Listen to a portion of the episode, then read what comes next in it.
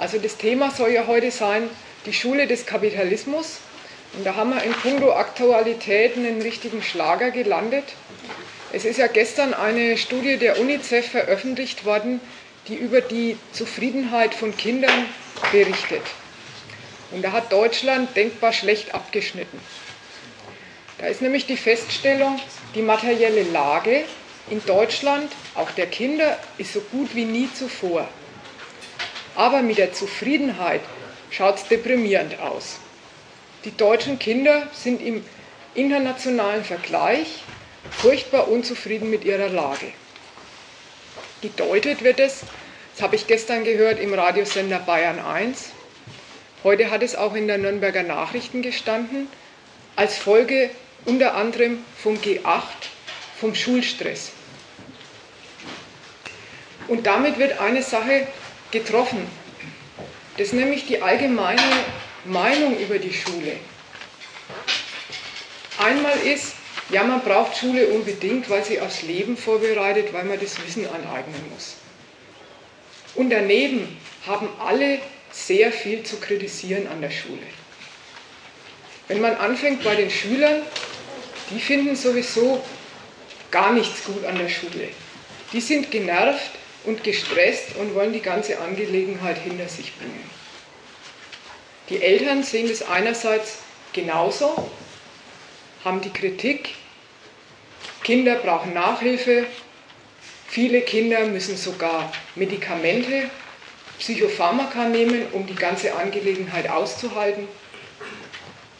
Manche kritisieren auch, dass die Schule nicht gut ist beim Vermitteln vom Stoff, dass Kinder rauskommen, die hinterher die Grundfertigkeiten Lesen, Schreiben, Rechnen gar nicht beherrschen.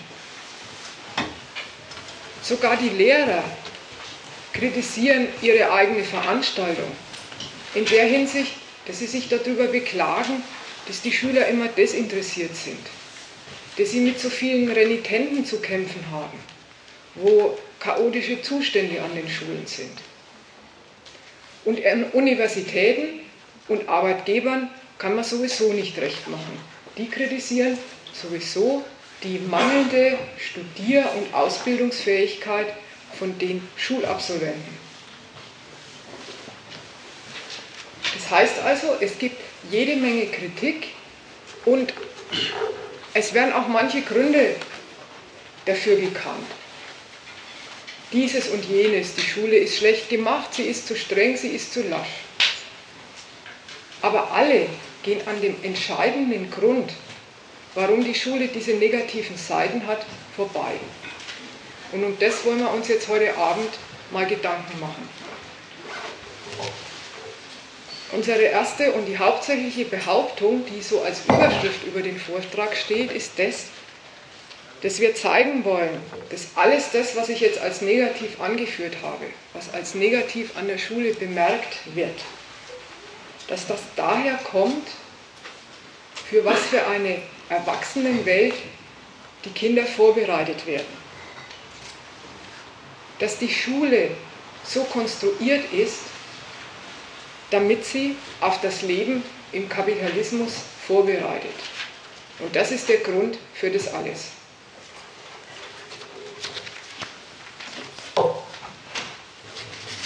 Der erste Punkt dazu ist, dass ich zeigen will, dass das Prinzip der Schule ist, dass die Wissensvermittlung, die da stattfindet, als Mittel für die Auslese stattfindet. Wie geht es Lernen in der Schule? Es ist jetzt erstmal bloß das Faktum.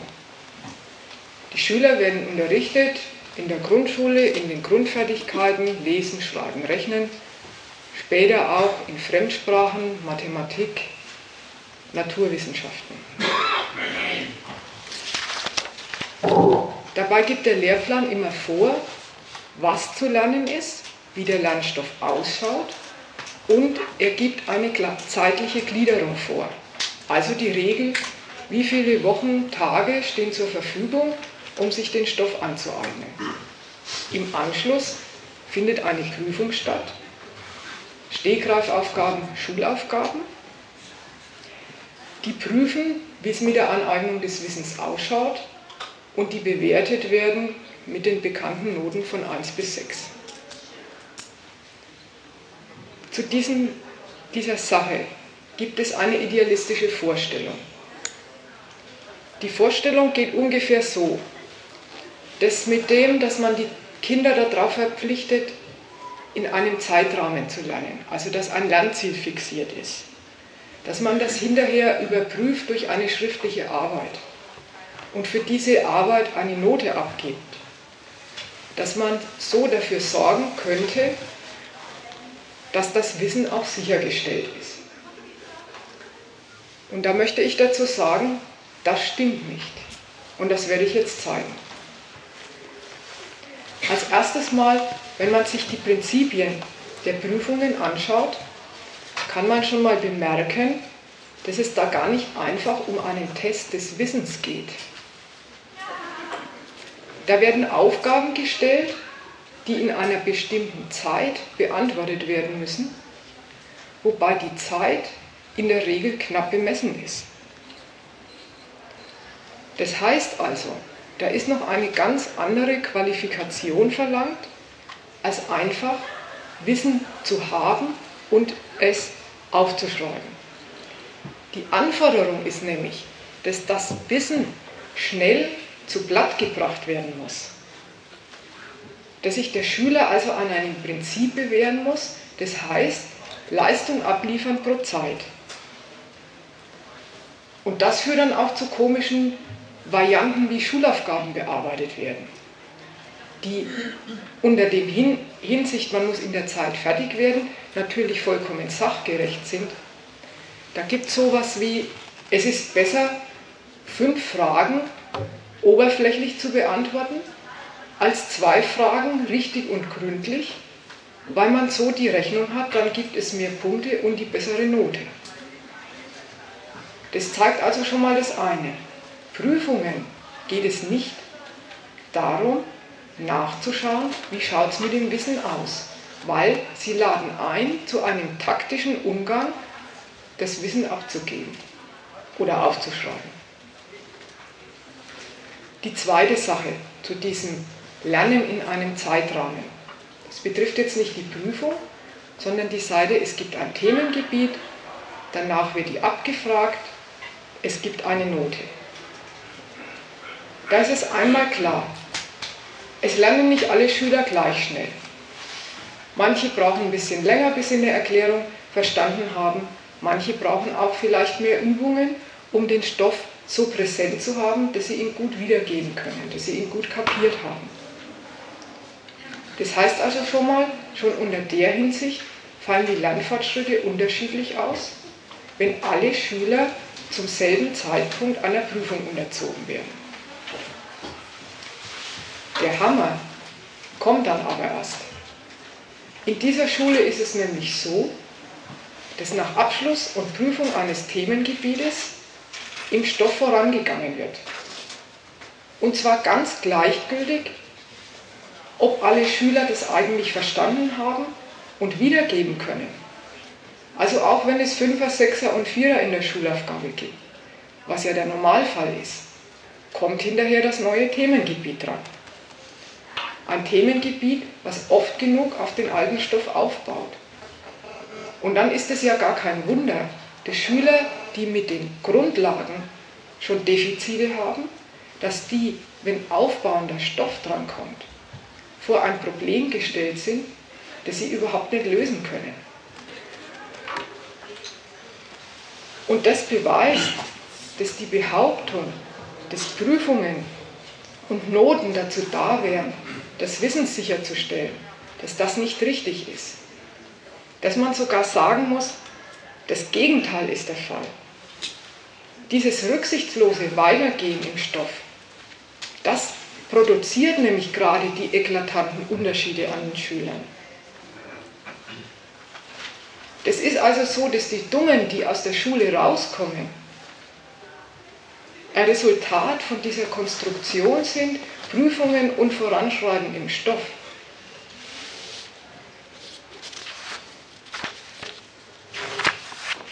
Dann komme ich zu den Noten.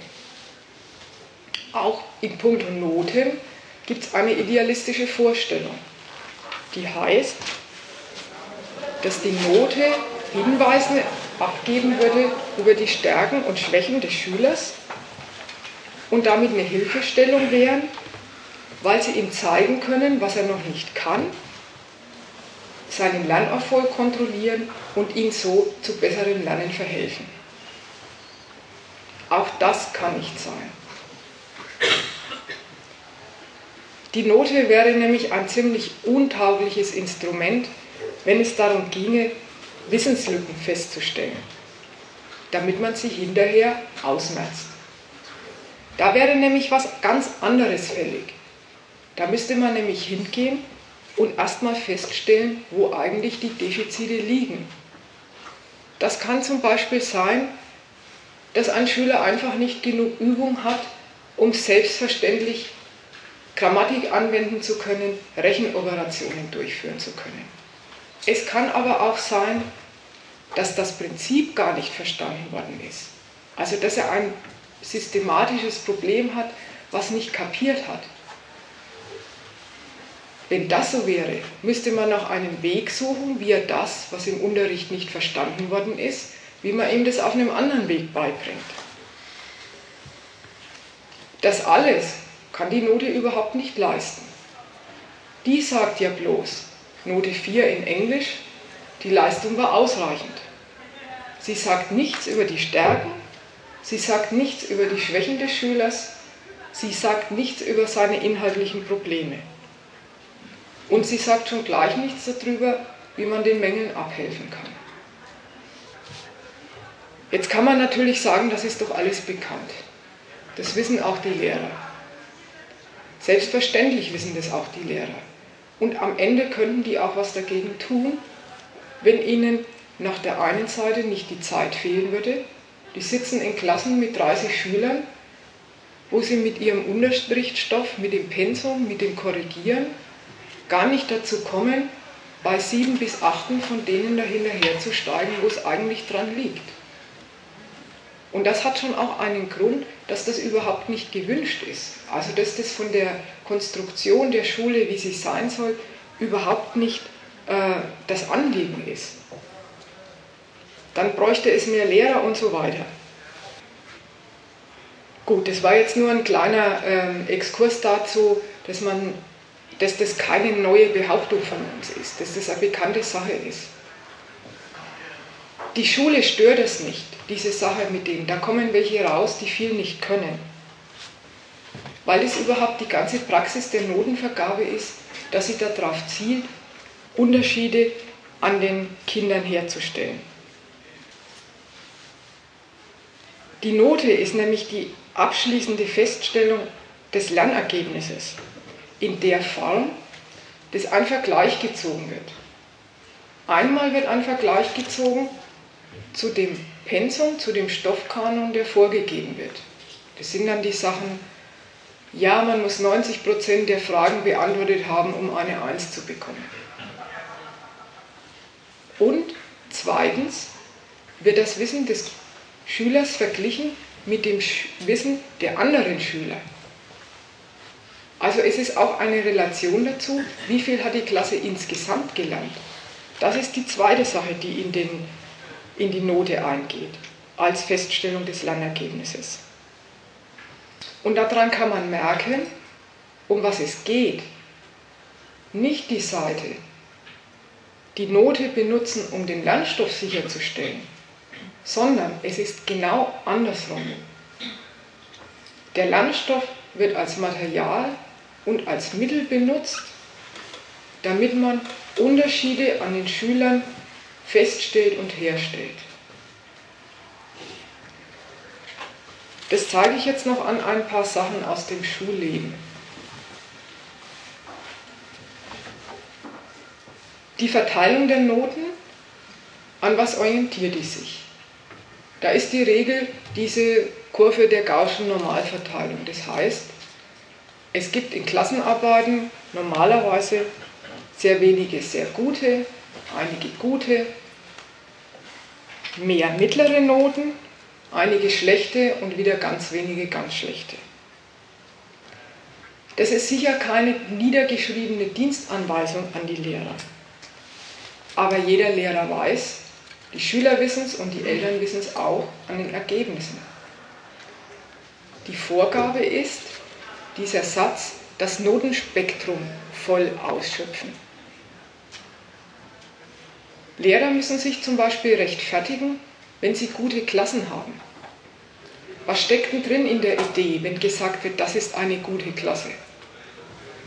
Das ist die Begründung dafür, warum man das Notenspektrum nicht voll ausschöpft. Und das geht dann und auch nur dann ausnahmsweise in Ordnung, wenn nachweisbar ist, dass tatsächlich alle Schüler den Stoff so gut beherrschen. Zu dieser Sache mit dem Notenspektrum gibt es auch noch ein aktuelles Beispiel, was durch die Zeitungen gegangen ist. Die Deutsche Redaktorenkonferenz hat sich über die Abschlüsse an den deutschen Hochschulen beschwert. Und zwar in der Form, dass gesagt worden ist, da werden zu viele gute und sehr gute Noten vergeben. Die deutschen Unis vergeben anscheinend zu wenig Vieren, Fünfen und Sechsen. Und das Interessante an der Kritik ist, es ist explizit nicht geprüft worden, was die Absolventen wissen oder können. Die sind nicht hingegangen und haben gesagt, ja, ist eine Eins, steckt denn da eigentlich das drin, was wir erwarten von einem Absolventen der Kunstgeschichte oder der Germanistik?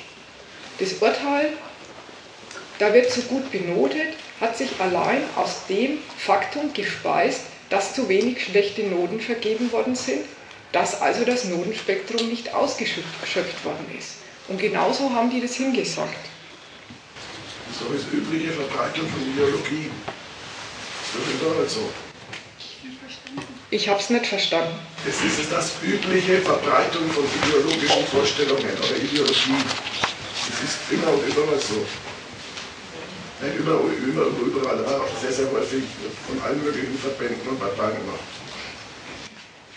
Ja, und da meine ich, das ist gar nicht bloß eine Verbreitung von ideologischen Vorstellungen, sondern das ist die, das Aussprechen der Wahrheit, um was es bei der Notenvergabe geht. Ja, aber das ist auch wieder Ideologie. Nein, das glaube ich nicht, dass es Ideologie ist. Es ist auch gesagt worden, gibt es einen großen Artikel dazu, also das Notenspektrum muss ausgeschöpft werden, weil man das braucht, weil nämlich sonst die Arbeitgeber überhaupt nicht mehr unterscheiden können, ob sie einen, in einem Einzelabsolventen eigentlich einen hervorragenden Kenner der Materie haben oder einen ganz durchschnittlichen. Das ist doch genau Ideologie. Das ist doch genau die Position, bestimmte Interessen zu vertreten oder zu, zu, zu propagieren. Ja, es ist genau das, und zwar diejenigen, die, das war ja unser Ausgangspunkt, wenn man sagt, die Schule des Kapitalismus, dass die genau auf diesen Punkt vorbereiten soll. Ich habe mich nur den, gegen die Sache mit der Ideologie gewandt. In dem Sinn, das ist nicht eine begleitende Vorstellung, wo es in Wahrheit doch um was anderes ginge. Ich wollte sagen, ja genau darum geht's. Es geht darum, das Notenspektrum auszuschöpfen, weil man Vergleiche herstellen will. Dieses Aussortieren, also das Ausnutzen von dem Notenspektrum, soll, soll doch das sein, äh, dass äh, da festgestellt wird, wer, wer äh, muss maurern sozusagen, ja, oder, oder wer, wer, bekommt dann die höheren Weine und kommt dann die der Nation. Das ist auch dieses Sortierungsprogramm daran. Aber man könnte auch bösartig sein und könnte sagen, die Eltern sind selber schuld, weil bestimmte religiöse Minderheiten machen ihre eigenen Schulen. Das ist wieder eine ganz andere Frage. Die machen ihre eigenen Schulen und die eigenen Schulen, die haben jetzt wieder, die haben jetzt wieder äh, das nützt denen gar nichts, eigene Schulen zu machen, wenn sie in dem allgemeinen Bildungssystem wert, nützliche Abschlüsse kriegen wollen. Dann müssen sie in ihren Sonderschulen, an ihren eigenen abgetrennten Schulen ihrer Religionsgemeinschaft oder was auch immer, dann müssen sie auch Abiturniveau herkriegen oder mittlere Reifeniveau oder was immer. Also das ist jetzt wieder eine andere Ecke. Ist das nicht der Fall? Können Sie das nachweisen? Bitte? Ist das nicht der Fall? Können Sie das nachweisen? Was ob ich. Äh, Dass das nicht der Fall ist. doch, das wird schon so sein. Ja, eben. Das wird schon so sein. So. Ja. Es gibt da, es gibt da Waldorfschulen, es gibt Montessori-Schulen. Ja, genau. Genau, und die, äh, die, die haben. Abitur äh, praktisch äh, nach den staatlichen Vorgaben Das machen stimmt, von, von, von keine keine keine Noten. Ja, richtig, richtig. Da müssen wir später noch drüber reden, über den Punkt. Ähm, es gibt ja, in, in, ich sage den Satz noch fertig, ja. Es gibt, es gibt in der Republik an der Schule inzwischen selbst sehr viel Kritik und unter anderem auch Noten sind kontraproduktiv. Zumindest Noten in den ganz frühen Klassen sind kontraproduktiv. Das hat man offenbar schon in der Grundschule, in der ersten und zweiten Klasse ersetzt. Die Ziffer, du bist ein Einser, du bist ein Dreier, du bist ein Fünfer-Schüler, ersetzt durch verbale Bewertungen. Und äh, das gibt und da gibt es den, das habe ich nicht hören können. Sehr gut, gut, befriedigend. Da kommen wir später noch drauf. Die Schule oder das Schulsystem oder die Schulpolitiker befassen sich selber mit den kontraproduktiven Wirkungen der Selektion. Aber lassen tun sie sie deswegen doch nicht. Jetzt war der Meldung ganz weit hinten. Hat sich das erledigt? Ja. Okay.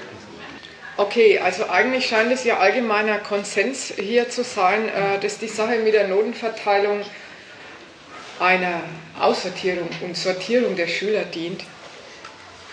Nur noch einen Punkt dazu. Die Sache, wie kriegen Sie denn das hin, das Notenspektrum immer auszuschöpfen?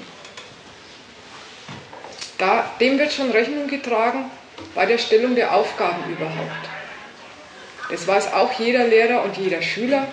Das gibt immer eine Sechserbremse in der Schulaufgabe. Eine ganz leichte Frage, wo klar ist, die schaffen schon die allermeisten. Und am anderen Ende des Notenspektrums gibt es die Einserfrage, die dafür sorgt, dass wirklich nur die, die da wirklich viel getan haben und viel können, die beste Zensur bekommen. Zufriedenheit mit den Ergebnissen der Prüfungen tritt ein, wenn dann ein Notendurchschnitt erreicht wird, der irgendeinen Dreh zwischen 2,5 und 3,8 hat oder sowas. Zufriedenheit auf Seite der Lehrer, auf Seiten der Schulleitung. Und das ist nochmal mein letzter Punkt, dazu zu sagen, das beweist doch, dass es der Schüler, der Schule nicht darum geht, sicherzustellen und als Ziel zu haben, dass alle Schüler alles verstanden und alles gelernt haben. Denn wenn man mit einem Notendurchschnitt in diesem mittleren Bereich zufrieden ist, dann heißt es ja, dass es einige Schüler gibt, die sehr gut Bescheid wissen, aber eben auf der anderen Seite auch eine ganze Menge, denen viele Kenntnisse fehlen. Im Zeugnis werden diese ganzen Noten dann abschließend zusammengefasst. Das Wichtigste am Zeugnis, vor allen Dingen an den Abschlusszeugnissen, ist der Notendurchschnitt. Der liefert nämlich die abschließende und entscheidende Schlussfolgerung über den Schüler. Was sagt eigentlich der Notendurchschnitt aus? Jetzt muss man ja schon sagen, schon die Note ist eine komische Sache. Haben wir vorhin, habe ich ja was dazu gesagt, um eine inhaltliche Bewertung von Lücken, Schwächen geht es nicht. Schon die Note ist ein abstraktes Urteil über den Leistungsstand in einem speziellen Fach. Der Notendurchschnitt setzt die Abstraktion auf einer nochmal höheren Ebene fort. Der liefert nämlich eine Abrechnung über den Schüler in der Hinsicht, dass von jedem einzelnen Fach abgesehen wird und es zusammengefasst wird und so etwas wie die Fiktion einer prinzipiellen Leistungsfähigkeit ausdrücken soll. Dazu habe ich jetzt gesagt, der Notendurchschnitt ist die Fiktion einer prinzipiellen Leistungsfähigkeit. Weil eines muss man schon sagen, neben dem, dass man sich Fähigkeiten äh, aneignet, Englisch, Mathe lernt und kann, gibt es das nicht, dass der Mensch ganz prinzipiell eine Fähigkeit hätte, die ihn zur, die ihn zur Leistung befähigt. Das ist Unfug. Es hat früher schon den alten Spruch gegeben, jede vier gewinnt. Ne? Das verstehe ich Den jetzt ich nicht. den, was hat denn der zu bedeuten, der Spruch? Ja, das hat, hat geheißen einfach, ich kümmere mich an Dreck, ob ich 2 1,0 oder 1,5 habe, Hauptsache ich komme durch. Ja, das ist das eine. Hauptsache, ich komme durch. Ich wollte aber jetzt schon sagen, in puncto Notendurchschnitt reicht das einfache Durchkommen nicht. Weil dann hat man nämlich das Abitur bestanden mit einem Durchschnitt von 3,9 oder den, oder den Quali mit einem Durchschnitt von 2,6. Aber das ist ein ganz anderes Urteil, als wenn man ein Abitur mit 2,5 oder mit 1,0 macht oder den Quali mit 1,0. Quali kannst du jetzt ein, weil der jetzt Arbeitgeber, aber Abitur, kein Problem. Naja, da kennt man es zumindest in der Form, dass, dass man dann gewisse Fächer nicht studieren kann, in denen es Numerus Clausus gibt. Da geht man Polnisch jetzt zum Studieren. Nein, ich möchte darauf schon beharren und ich möchte jetzt auch noch erklären, wieso. Was wird denn nämlich ausgedrückt in diesem Notendurchschnitt? Durchaus in Hinsicht nicht nur auf das, es gibt Numerus Clausus, an dem man sich bewähren muss, sondern wenn man an Arbeitgeber denkt. Auch die Seite, wenn sich Abiturienten für Arbeitsstellen bewerben. Was stellt denn der Notendurchschnitt fest? Er ist ja nicht bloß eine Fiktion, er ist ja eine wichtige Sache. Da wird nämlich festgestellt,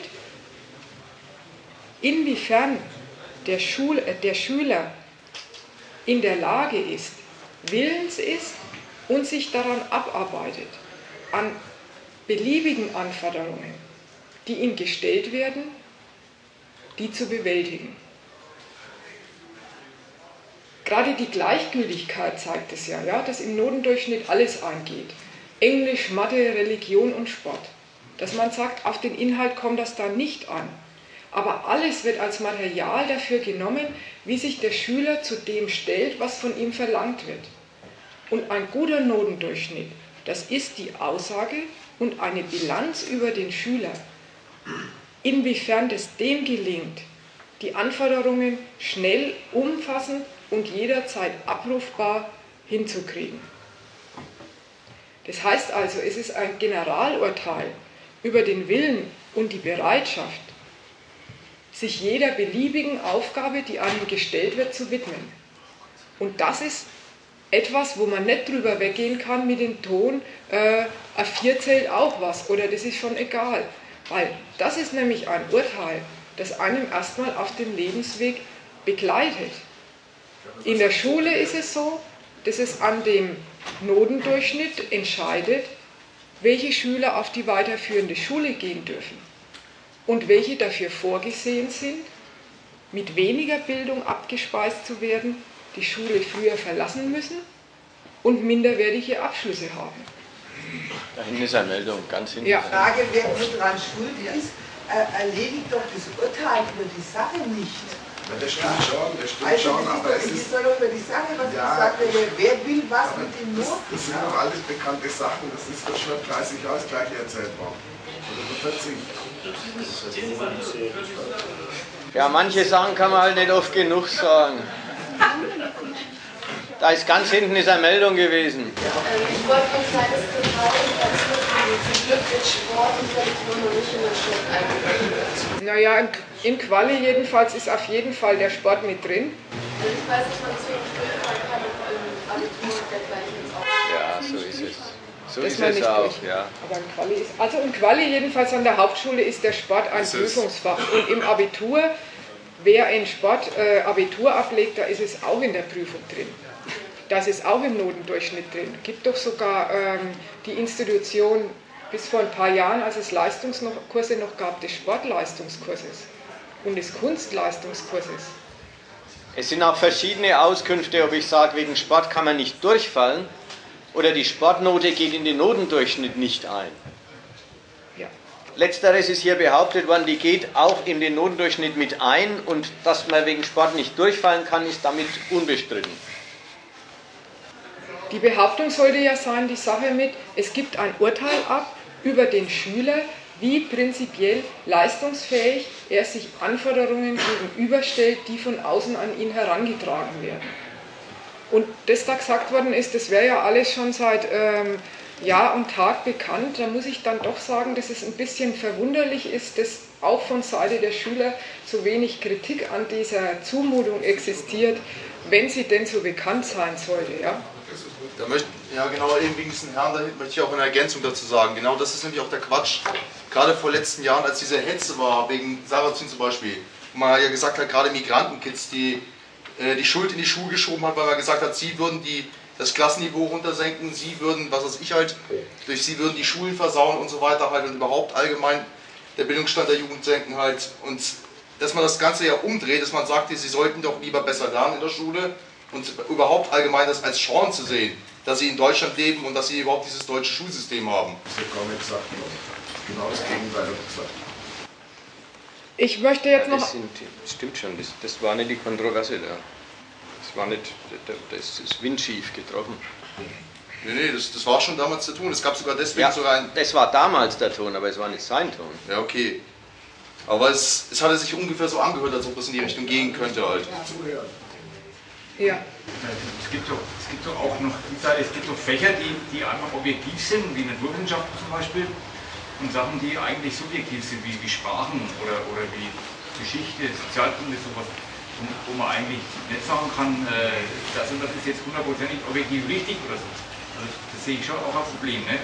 welche, welche, wo man jetzt den Maßstab ansetzen kann. Man, bei, bei objektiven Fächern wie Mathematik oder so, da ist es klar, es gibt es ja oder nein, gibt es falsch oder, oder richtig.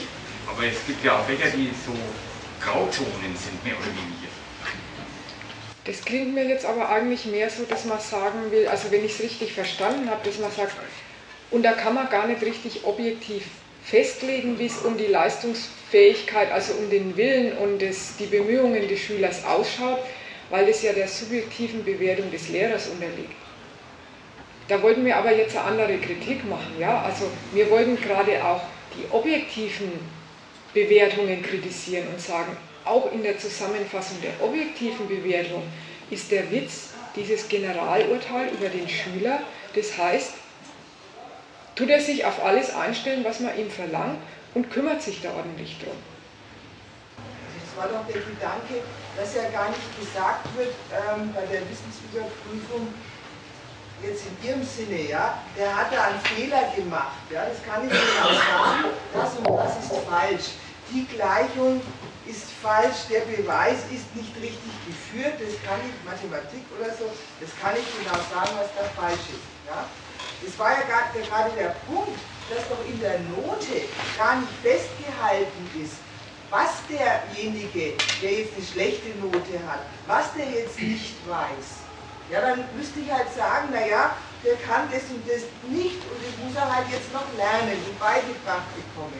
Sondern in der Note, die ja gerade von jeglichem Inhalt, und da ist es egal, welches das Fach ist, ja, ob es jetzt eine Sprache ist, da, macht, da hat er ja schon auch Fehler gemacht, Grammatikfehler oder Rechtschreibfehler oder hat ein Wort nicht gewusst und so weiter.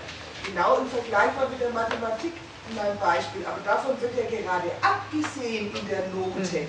Und das Ganze, was er da gewusst hat, wird, bekommt ein Urteil. Ja? Wo ist es zu verorten, als gut oder sehr gut? Das merkt man doch, dann fragt man sich sofort, was ist denn eigentlich gut und was ist denn sehr gut? Eigentlich könnte man doch sagen, ja, wenn jemand was Bestimmtes nicht weiß, dann weiß er das nicht. Und trotzdem kriegt er nicht gut, weil es halt bloß ein Fehler war oder bloß zwei vielleicht. Also diese resümierten Urteile, das sind keine, es ist kein Festhalten dessen, was jemand tatsächlich inhaltlich weiß oder nicht weiß. Erstens ergibt sich das Resümee aus einem Vergleich mit anderen, ja, die die gleichen Arbeiten gemacht haben in der gleichen Zeit. Schon der Witz, dass immer alles gleich sein muss. Das ist das eine. Und das andere ist, dass man an dem doch merkt, worauf man es abgesehen hat.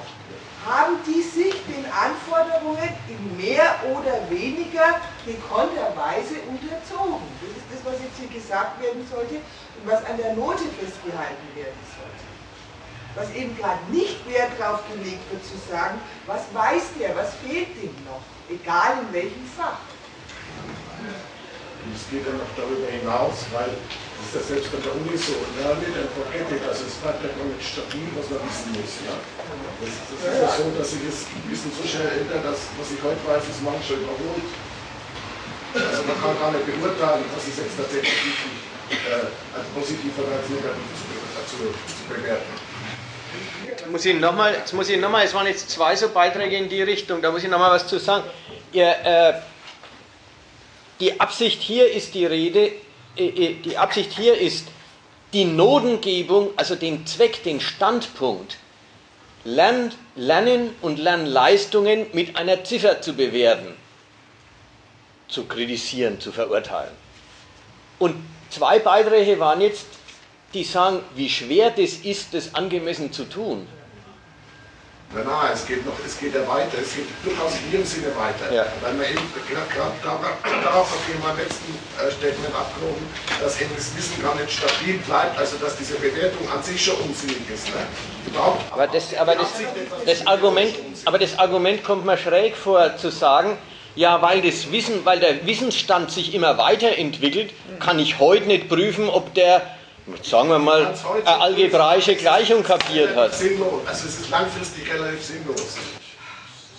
Ja, und da muss ich jetzt, und da muss ich jetzt sagen, langfristig sinnlos, das, das schreibt der Sache erstmal einen guten Sinn zu, um dann zu sagen, weil sich das Wissen immer wieder ändert, hat es doch keinen guten Sinn. Und ich möchte lieber sagen, das hat von Anfang an keinen guten Sinn.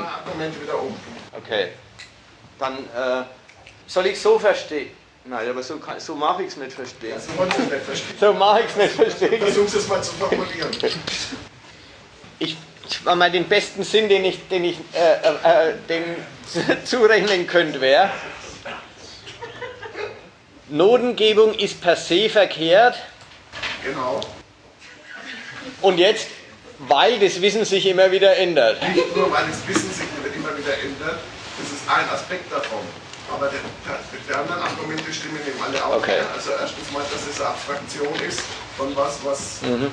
Mhm. was eben eine Skala erzeugt, die die, die Menschen irgendwo nach oben und unten einordnet. Und das zweite Argument ist das, was sie gesagt hat, dass eben überhaupt nicht spezifiziert wird, was weiß der und was weiß der nicht. Wenn man schon sagen will, braucht zu einem bestimmten Zeitpunkt eine bestimmten, bestimmten, eine bestimmte Kontrolle über das, was der weiß, ja. dann muss ich es auch richtig machen. Ne? Ja. Und dann muss ich sagen, der weiß das und das und es gibt hier die Möglichkeit, das zu verbessern richtig. und so weiter. Ne? Genau. Aber genau. das geht ja alles beim ja. ja.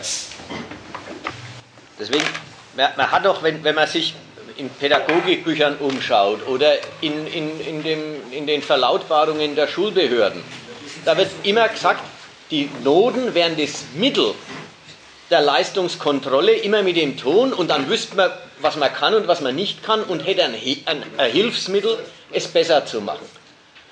Und jetzt die, die, Beweise, aber die sind ja hier jetzt gar nicht strittig. Die, die, die Argumente sollten sein, nein, dafür ist die Note gar nicht da.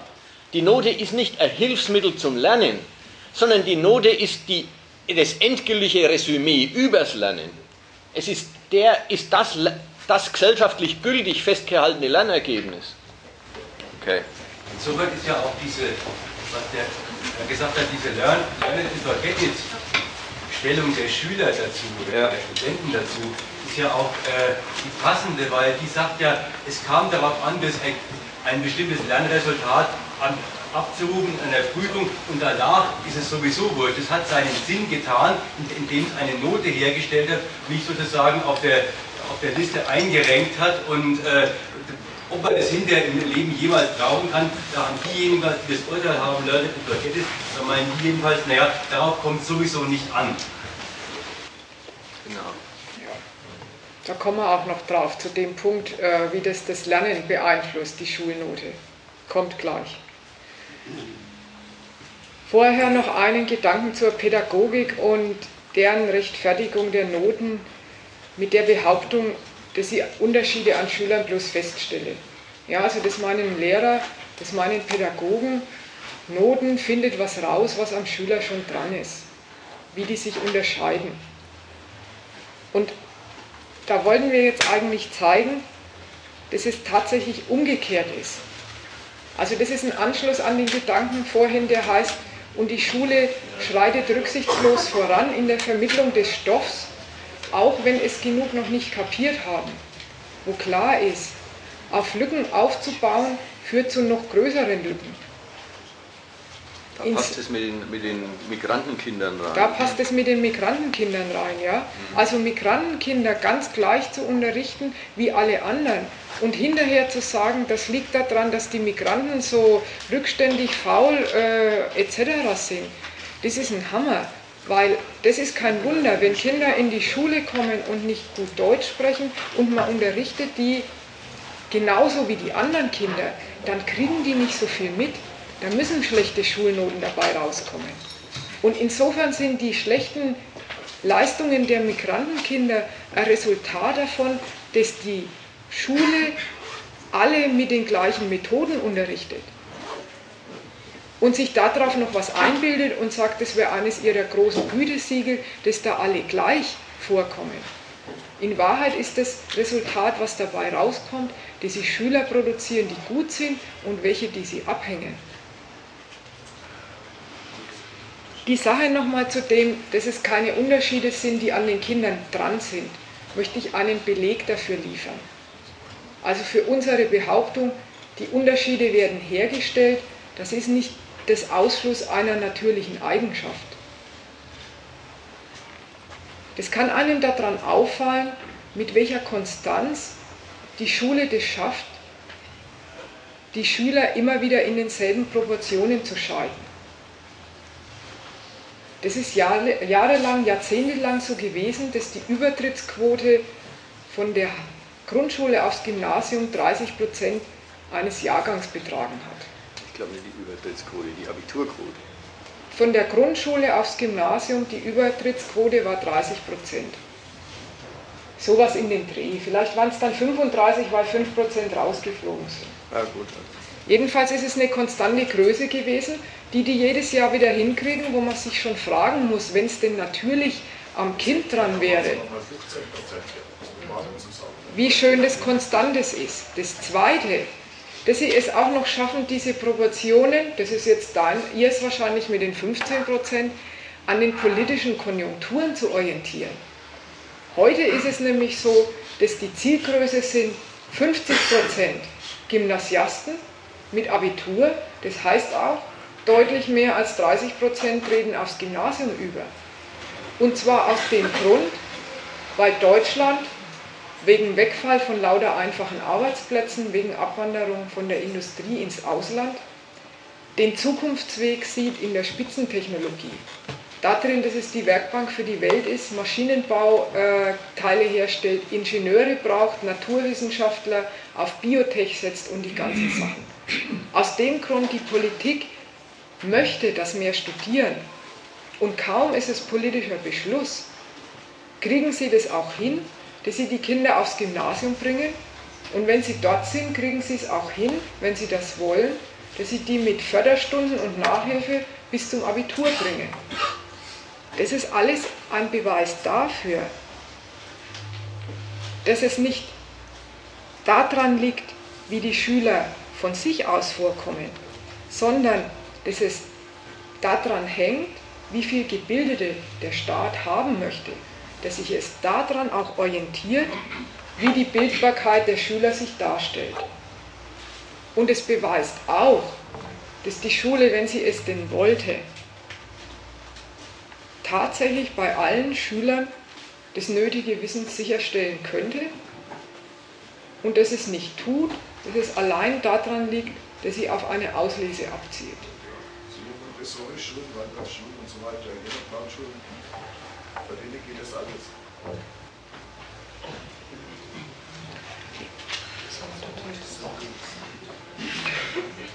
Jetzt komme ich zu meinem zweiten Punkt. Da ist jetzt schon ein Teil davon angesprochen worden. Da geht es darum, dass dieses Lernen für Noten das ganze Schulleben prägt. Und dass ich dem, dem Lernen für Noten, der Auslese am Wissen, auch die ganzen am Anfang angesprochenen Negativpunkte verdanken. Die Schüler gehen in die Schule und denen ist eines völlig klar, sie lernen für Noten. Die wichtigste Frage für einen Schüler ist, wenn er in der Schule sitzt und irgendein Stoff dran kommt, kommt denn das in der nächsten Schulaufgabe dran? Und das ist ja gerade schon angesprochen worden, das ist genau die spiegelbildliche Antwort auf die Vorgabe, auf die Vorgabe, alle Fächer sich gleichermaßen zum Anliegen zu machen, um da drin gute Noten zu erzielen. Das wird beantwortet durch die Stellung der Schüler, die heißt, Lernen ist für mich nur dann relevant, wenn da hinterher eine Note drauf vergeben wird, weil, weil bloß deshalb sitze ich da, um eine gute Bewertung zu erzielen. Und alles, was nicht in eine Bewertung einfließt, das geht mir sowieso, äh, das interessiert mich überhaupt nicht. Da kümmern Sie sich nicht drum. Wie heißt der Spruch? Ich wollte es nicht sagen, ja. Ich wollte jugendfrei sprechen. Das geht mir am Arsch vorbei, sagen Sie.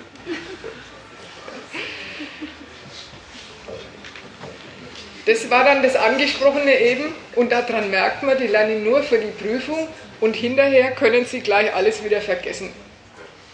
Learning for the Test. Ja, ich habe da kürzlich eine ähm, bezeichnende Geschichte erlebt. Eine Auszubildende ist gekommen und hat gebeichtet, dass sie äh, im Zeugnis eine 6 im Fach Beschaffung und Verwaltung für Waren hat. Ja? Naja, gut, und dann sagt man, na, da muss eine Nachhilfe her. Ist ja klar. Das geht so nicht. Sagt, äh, ja, was habt ihr denn, um was ist es denn da gegangen, was du nicht gekonnt hast? Da sagt sie zu mir, naja, Beschaffung und Verwaltung von Waren. Und dann habe ich gesagt, ja, das habe ich jetzt schon verstanden, aber äh, was war denn das Thema? Da sagt sie, naja, das ist bei uns so, da werden in jeder Stunde Fragen gestellt. Fünf oder sechs. Und die werden beantwortet und in der nächsten Stunde kommen dann neue Fragen dran. Naja, dann sage ich, naja, um was haben sich denn die Fragen gedreht? Kommt die Antwort, naja, halt so Fragen, ja.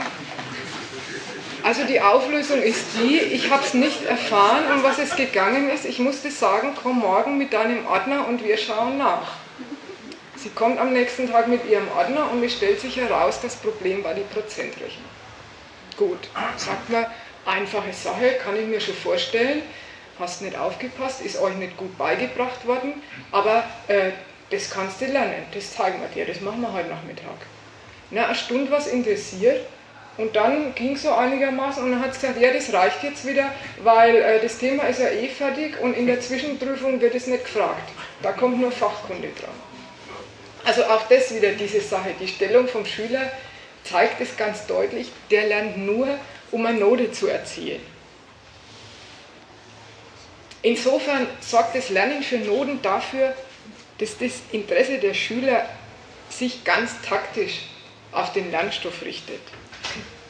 Und deshalb schaut das Wissen dann auch so aus, wie es ausschaut, wenn bei uns die Schüler mit der Schule fertig sind. Dass eben nur das hängen bleibt, was bei der Lernen für Prüfung vorgekommen ist oder was eben nicht hängen bleibt. Und dass gute Schüler in unserem Schulwesen diejenigen sind, die halbwegs gut abschätzen können, was man tun muss, um den Anforderungen zu genügen und das auch an sich durchsetzen können. Also das ist eine Kalkulation. Bei uns ist in der Schule das Lernen mit einer Kalkulation verbunden und infolgedessen ist es dann auch kein Wunder, kapitalistisches Verhalten, oder? Ist es dann auch kein Wunder, wenn die schlechten Schüler nach neun Jahren Schule rauskommen und nicht richtig lesen und schreiben können? Und wenn die Guten nach zwölf Jahren rauskommen und weder noch die englische noch die deutsche Sprache gut beherrschen und Mathe auch nicht? Das verdankt sich alles dieser, diesen Lernen für Noten. Das Lernen für Noten führt noch zu einer Weiterung bezüglich dessen, was die Schüler über ihre Person rausziehen.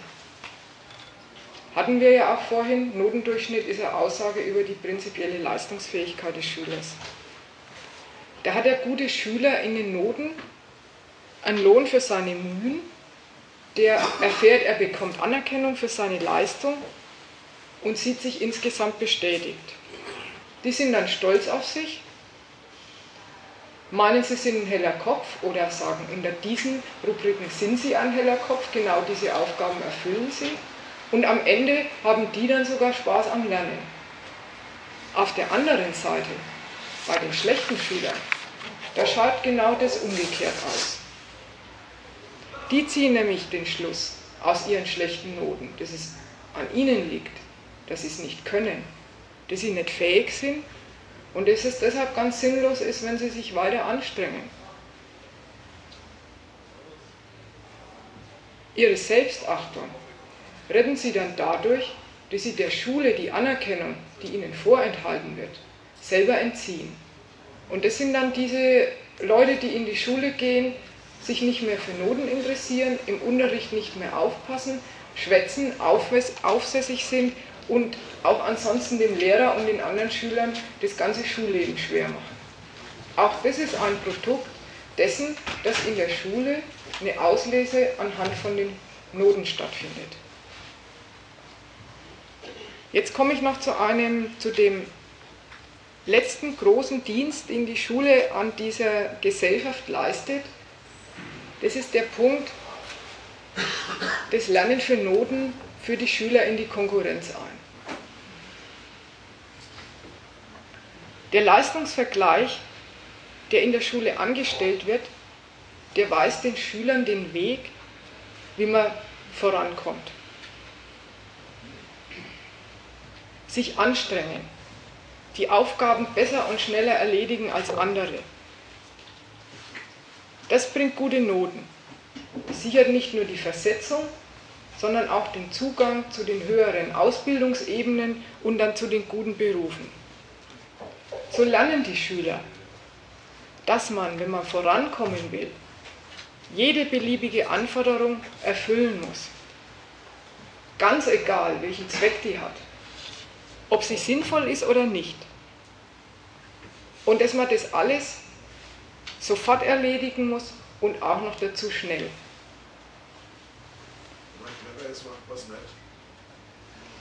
Den Schülern wird beigebracht, dass sie diese Zumutung als Angebot betrachten, dass sie Pflicht übersetzen in Chance also jede Schulaufgabe, die eine Pflicht ist, kommt daher und ist für die Schüler ja auch eine Chance, eine Gelegenheit, eine gute Note zu erzielen.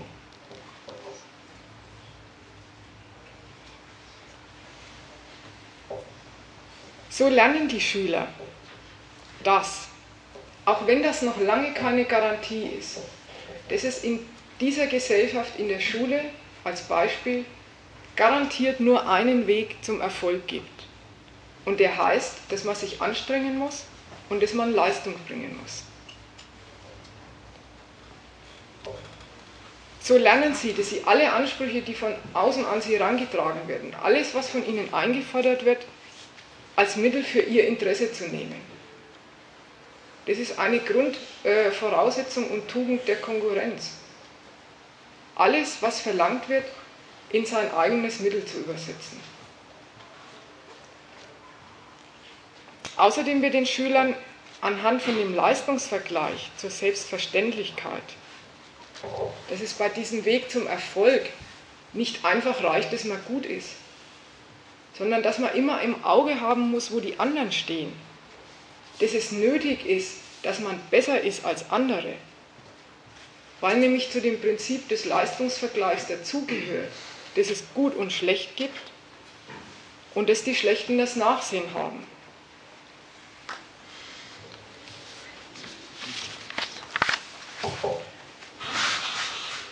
So werden die Schüler in die Prinzipien der Konkurrenz eingeführt, die da waren.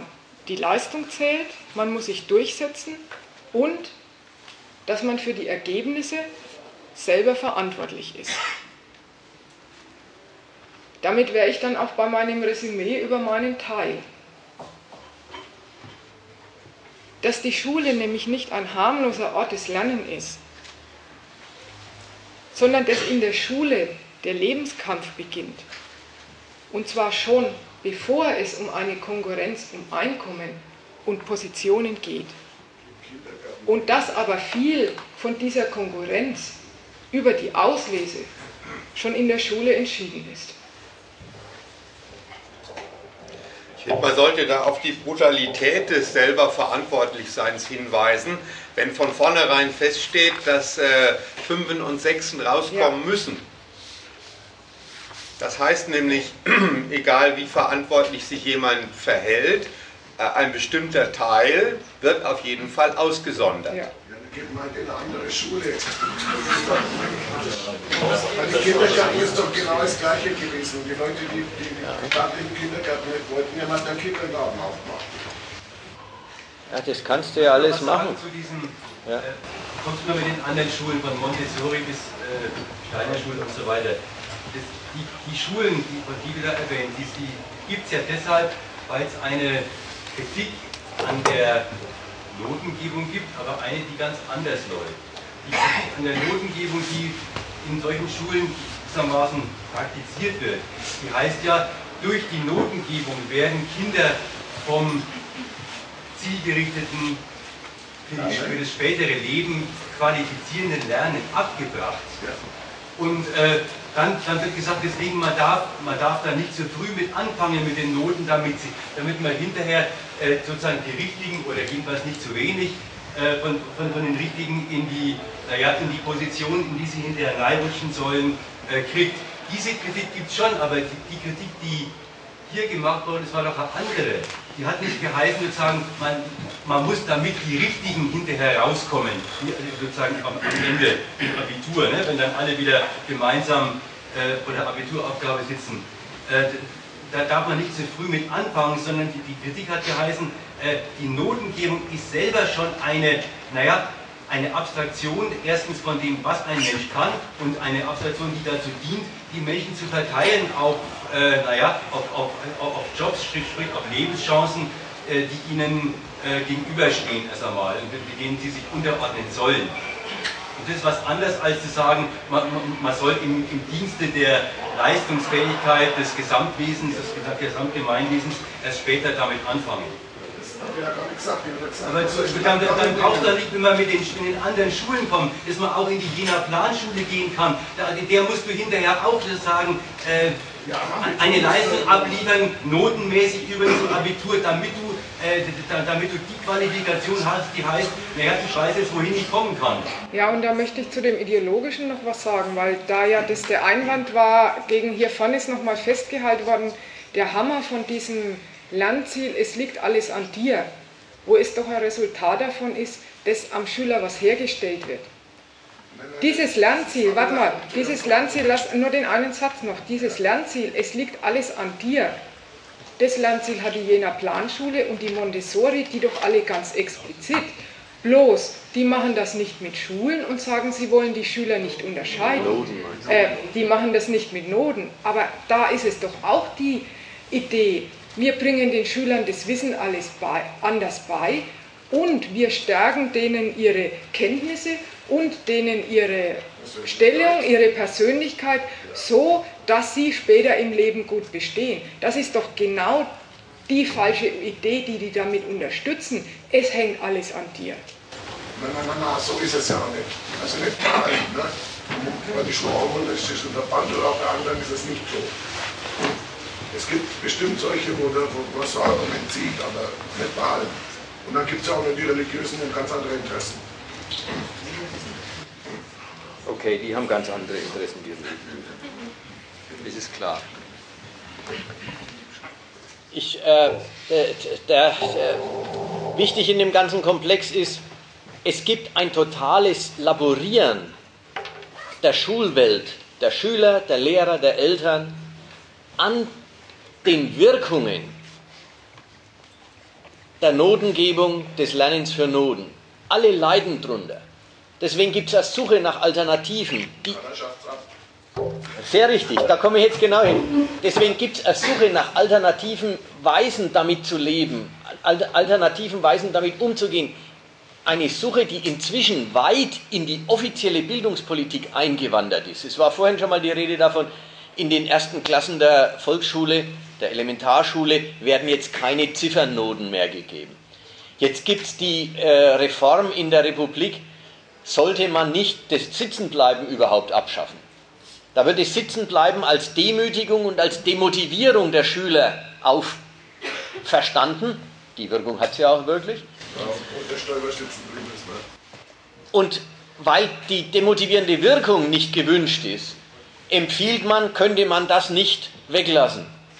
Dann gibt es die andere Modernisierung, die drauf geht, okay, es fallen Schüler raus. Es schaffen Schüler irgendwelche Klassenziele nicht. Oder es schaffen Schüler irgendwelche Schulabschlüsse nicht. Damit, soll's aber noch nicht das, damit soll aber noch nicht das letzte Wort gesprochen sein. Wenn man vom Gymnasium wieder runter muss, dann soll es die Gelegenheit zur Fachoberschule und zur Mittelschule und wenn man die Mittelschule geschafft hat, dann soll es wieder die Gelegenheit doch einen Übergang zur, äh, zum Gymnasium, zur Berufsgymnasium, zum Fachgymnasium und so weiter geben. Und wenn das nicht klappt, dann kann man eine Lehre machen und wenn man eine Lehre erfolgreich hat, kann man wieder in eine Fachschule gehen und wenn man ein Meister gewonnen ist, kann man an die Uni gehen und so weiter. Äh, äh eine interessante Korrektur, die sagt, die, die, die negative Wirkung, nämlich dass sau viele Leute entmutigt werden durch das Schulsystem, dass das Schulsystem ihnen beibringt, wie dumm sie sind und sie dann zugeben, dass das Denken nichts für sie ist. Äh, dass man mit dieser Wirkung umgehen will, das, das Zerstörerische auf dem Bildungswillen abfangen will, aber natürlich nicht aufgeben will, hinterher eine Selektion durchzuführen. Und da muss man sagen, dann wäre die Schule für diese Gesellschaft ja auch ganz nutzlos, wenn sie die Selektion nicht leisten würde. Das ist ja überhaupt die, die große Aufgabe, die große andere Aufgabe der Schule. Erstens, ein Volk nützlich machen. Und zweitens, ein Volk auf die Hierarchie verteilen, die es nun mal gibt in dieser Welt. So, jetzt bin ich schon ziemlich in meinem Ding drin. Ja. Äh, macht auch nichts. Der zweite Teil sollte die Überschrift haben, Schule und Berufswelt. Der erste Teil hatte ja eigentlich bloß das enge Thema Schule und Noten. Und, und was ist die Lüge an den Noten? Die Behauptung, sie ermittle die Unterschiede der Kinder, tatsächlich stellen sie sie her. Das war der erste Teil. Der zweite jetzt Schule und Berufswelt. Wahrheit und Lüge, dass alles an der eigenen Leistung hängt. Wahrheit, es hat eine Wahrheit, aber es hat auch eine Lüge, dass alles an der eigenen Leistung hängt. So, und dazu war jetzt ja schon die Rede, auf die Selektion, auf die Auslese kann diese Gesellschaft überhaupt nicht verzichten. Auslese ist, ist, ist was Eigentümliches, ist erstmal ein sehr demokratisches Element. Denn vor der demokratischen Auslese hat es die Ständegesellschaft mit den ständischen Schulen gegeben. Da sind die Kinder der Schuster wieder Schuster geworden und die Kinder der Ärzte wieder Ärzte. Da war das klar. Der demokratische Staat mit seiner allgemeinen Mobilisation des Volkes, er macht das ganze Volk nützlich. Nützt ja nichts, ich muss es mal herziehen. Der demokratische Staat macht das ganze Volk nützlich. Er, macht, er schafft sich ein Volk, das für die moderne Industriegesellschaft taugt. Und dazu bietet er jedem an, sich Bildung zu erwerben. Und nicht bloß ein Angebot, es gibt nicht nur ein Recht auf Bildung, es gibt eine Schulpflicht. Es gibt eine Pflicht, sich dem Schulwesen zu unterziehen. Jeder darf, aber auch jeder muss sich diesem Wettbewerb stellen. Die moderne Gesellschaft braucht ausgebildete Leute. Aber sie braucht offenbar nicht nur ausgebildete Leute. Sie braucht ausgebildete Leute auf sau verschiedenen Niveaus. Manche müssen sehr viel gelernt haben. Und manche sind offenbar für diese Gesellschaft sehr nützlich, wenn sie gar nichts gelernt haben. Diese Gesellschaft kann viel dumme Leute brauchen ja, halt als dienstbare Geister für die niederen Tätigkeiten. Ja, und auch die Bildung ist dann ein Kostenfaktor, in dem die Frage, für wie, für wie viele Leute lohnt sich wie viel Bildungsaufwand, gestellt und beantwortet wird durch die Hierarchisierung des Schulsystems. Jetzt wird es jedem zur eigenen Aufgabe gemacht, zu entscheiden, wo in der Hierarchie der Bildungsabschlüsse er landet. Nach der Seite muss man erstmal die Wahrheit gelten lassen. Es hängt in der demokratischen Schule nur am Individuum, nicht mehr daran, ob die Eltern äh, äh, selber was geworden sind oder gewesen sind. Man merkt es dann, dann hängt es doch wieder ein bisschen dran, deswegen, weil sie mit ihren jeweiligen familiären Bildungsvoraussetzungen in die Klasse reingehen und dann vor dieselben Anforderungen gestellt werden. Und deswegen vererben sich dann die sogenannten bildungsfernen Schichten und die Bildungsschichten so zuverlässig. Aber das Schulsystem selber ist erstmal offen dagegen. Das Schulsystem sagt nicht, der, der, das Kind des Schusters muss Schuster werden. Das Schulsystem sagt, jeder soll mit seiner Leistung schauen, wie weit er kommt. Und jeder soll sich anstrengen. Jeder darf den sozialen Aufstieg suchen. Bloß eins ist schon sichergestellt. Die besseren Positionen, die schönen Ziele erreichen können sie nicht alle. Das leistet schon die Note. Die Note, das leistet die Note erstens dadurch, dass die Note halt ein Vergleich unter den Schülern ist, davon war vorhin die Rede.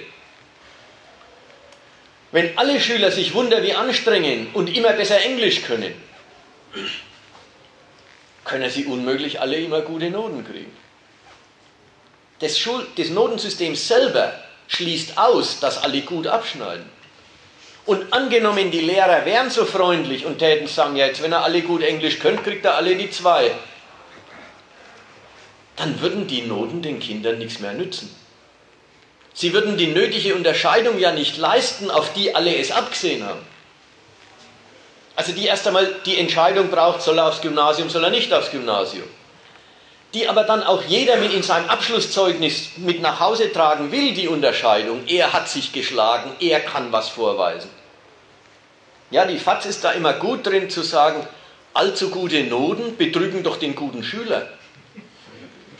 Ja, wenn die Lehrer in allgemein zu gute Noten geben, ist es eine Benachteiligung der Guten weil die Guten zeichnen sich dann nicht mehr richtig aus und können dem Arbeitgeber oder dem, der Universität, wo sie sich anmelden oder sonst wo, nicht vorweisen, wie viel besser als andere sie sind. Also alle sollen sich anstrengen, aber alle können das Ziel unmöglich erreichen. Und wenn, und wenn die Noten besser wären, allgemein bessere Noten vergeben würden, weil alle sich anstrengen und viel lernen, dann wären die guten Noten nichts mehr wert. Das wirft jetzt die nächste Frage auf, was sind sie denn überhaupt wert, die Noten? Naja, nichts ist vielleicht äh, äh, zu viel gesagt. Erstmal sind die Noten und die Schulabschlüsse richtige Rechtstitel, aber nur innerhalb des Schulsystems, innerhalb des Ausbildungssystems. Man erwirbt mit dem Abitur die Studierfähigkeit. Man erwirbt mit dem Abschlusszeugnis die, den, den Recht, das Recht auf den Übergang in die Berufsschule. Da gelten die Noten unbedingt. Die Zugangsberechtigung wird erteilt oder verweigert.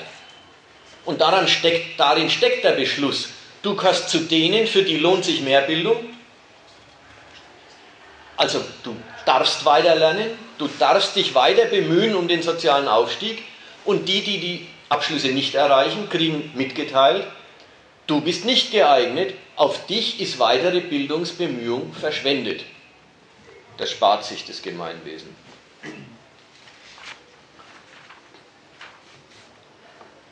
Im Aufbau des hierarchischen Schulsystems also in den Größenverhältnissen von Volksschule, Sekundarstufe, Mittelschule, Gymnasium, dann später in der Größenordnung der Universitäten und der Anzahl der Studierplätze. In all dem bildet das Schulsystem ganz grob die Hierarchie der kapitalistischen Berufswelt nach. Ja, jetzt eine Frage, was soll sagen? Das stimmt, solange der Kapitalismus existiert. Nochmal? Äh, ich habe es nicht gehört.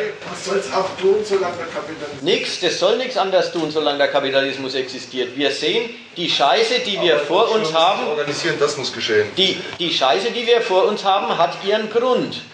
Und da weiß man dann doch, ja eben, da muss man sich, da, da, da, muss, da ist mehr fällig als Schulreform.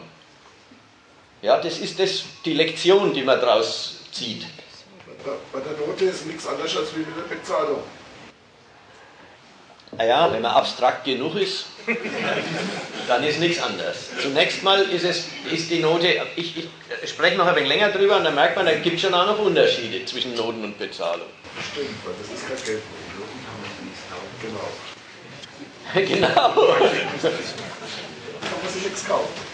Und durch die Zugangsberechtigung in die, Schul in die Schulen verteilen und die Erlaubnisse in die nächsthöhere Schulstufe aufzusteigen und dort den Versuch zu machen, sich zu bewähren und einen Abschluss zu erwerben, durch dieses System verteilt die Schule die Menschen, die jungen Menschen, auf die Hierarchie der kapitalistischen Berufswelt. Dabei noch ein Punkt, der wichtig ist an der Stelle. Es ist schon irgendwie klar, dass wenn Leute als Erwachsene Berufe ausüben, dann ist es wichtig, dass die das können, was sie da machen. Also nicht bloß der Kapitalismus wird beim Ausbilden auch Wert darauf legen, ob das verstanden und beherrscht worden ist, was man da zu lernen hat. Aber interessant ist, in dieser Gesellschaft ist die Auslese gar keine positive. So nach dem Muster, man schaut, wie geeignet einer für eine Aufgabe ist mit dem, was er sich erworben hat, aber auch mit dem, wie er physisch beieinander ist oder was auch immer. Man schaut gar nicht positiv drauf, was kann so einer, sondern die Auslese im Kapitalismus ist eine negative. Alle sollen sich an den Anforderungen der Schulen bewähren. Und die, die es schaffen, kriegen gesagt, du bist intelligent. Und die, die es nicht schaffen, kriegen gesagt, der ist mehr handwerklich begabt. Kein Schwein hat geprüft, ob der handwerklich begabt ist. Das ist eine rein negative Charakterisierung. Handwerklich begabt heißt bloß nicht geeignet für, für weitere Schulbildung. Auch umgekehrt gilt der Witz. Denkt mal, lange Zeit, ich weiß gar nicht, ob es heute noch so ist, war der Medizinerberuf mit der attraktivste unter allen Berufen. Und um an der, Mediz an, an der Uni einen Ausbildungs- einen Studienplatz Medizin zu kriegen, musste man allerbeste Noten haben dann war, wenn es der ein Einser in Deutsch, Mathe, Fremdsprachen und sonst noch aber Einser hast, warst der geborene Mediziner. Was hat denn das eigentlich mit Medizin zu tun?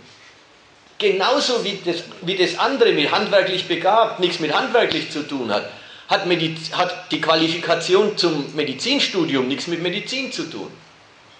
Die Auslese ist gar keine, die sich an den Fähigkeiten und erworbenen Leistungen positiv orientiert, sondern es ist eine negative Auslese. Und die obersten Etagen des Berufssystems brauchen die Leute mit den besten Noten. Warum? Noch nicht mal, weil sie die dazu brauchen, sondern weil man anders nicht hinkommt. Nicht, weil die guten Noten nötig sind, damit man Arzt ist, sondern weil man ans Medizinstudium nicht rangelassen wird, wenn man nicht die guten Noten hat, weil so viele rein wollen. Die Auslese ist überhaupt keine, die sich an, Eigen, an, an Fähigkeiten orientiert. Es ist gar nicht die, die Sortierung der Jugend nach, ihren nach ihrer Leistungsfähigkeit für gewisse Aufgaben, sondern es ist eine negative Auslese, weil ihr nicht geeignet seid oder weil man euch wegen Misserfolgen beim Lernen die Fähigkeit und den Wert, dass man auf euch weitere Bildungsan Bemühungen verschwendet, abspricht. Deswegen seid ihr handwerklich begabt, nämlich zur, Hand, zur Handarbeit verdammt. Jedem Schüler ist wichtig, dass man, sich das, dass man sich das einen Augenblick noch vor Augen stellt. Jedem Schüler, der sich anstrengt und bemüht, durch die Schulen zu kommen, ist völlig klar, dass die Welt, auf die er sich vorbereitet, nicht nur eine Welt ist, in der es eine Vielfalt von Tätigkeiten und Aufgaben gibt, eine elaborierte Arbeitsteilung, sondern dass es hier eine Hierarchie von Positionen gibt. Jeder weiß, dass er sich, wenn er nach oben strebt im Bildungssystem, dass er dann gesellschaftlich nach oben strebt. Nicht, weil er so ein Intellektueller ist, sondern weil man da die guten Posten kriegt oben dass, dass, die Vielfalt, dass die Vielfalt der Berufe, eine Hierarchie des Verdienstes, ein Verhältnis von Vorgesetzten und Untergeordneten, ein Verhältnis von Kommando und Gehorsam ist.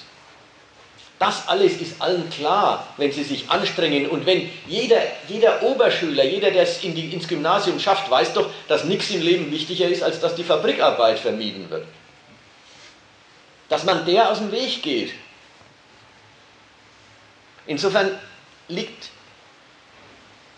da schon ein, äh, naja, es liegt ein ganz realistischer Blick auf die Welt vor. Auf die Welt, in der es eine Hierarchie von Positionen gibt, die eigentümlicherweise so verteilt ist, dass die härtesten, einseitigsten, belastenden, belastendsten Arbeiten immer zugleich die am schlechtesten bezahlten sind. Und umgekehrt, die Arbeiten, die Positionen, die Tätigkeiten, die den Menschen nicht so ganz auffressen, die ihm noch ein bisschen Luft lassen, die ihm auch nach der Arbeit noch ein bisschen Lebenskraft übrig lassen, das sind die, die auch noch gut bezahlt sind.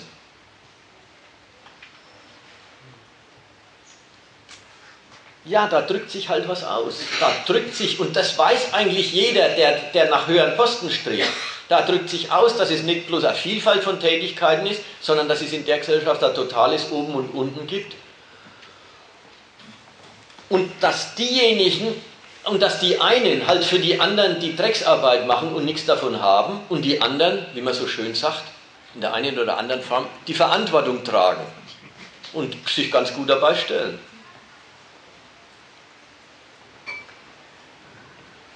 Dass die Jugend es weiß, auf was für Gesellschaft sie sich da vorbereitet.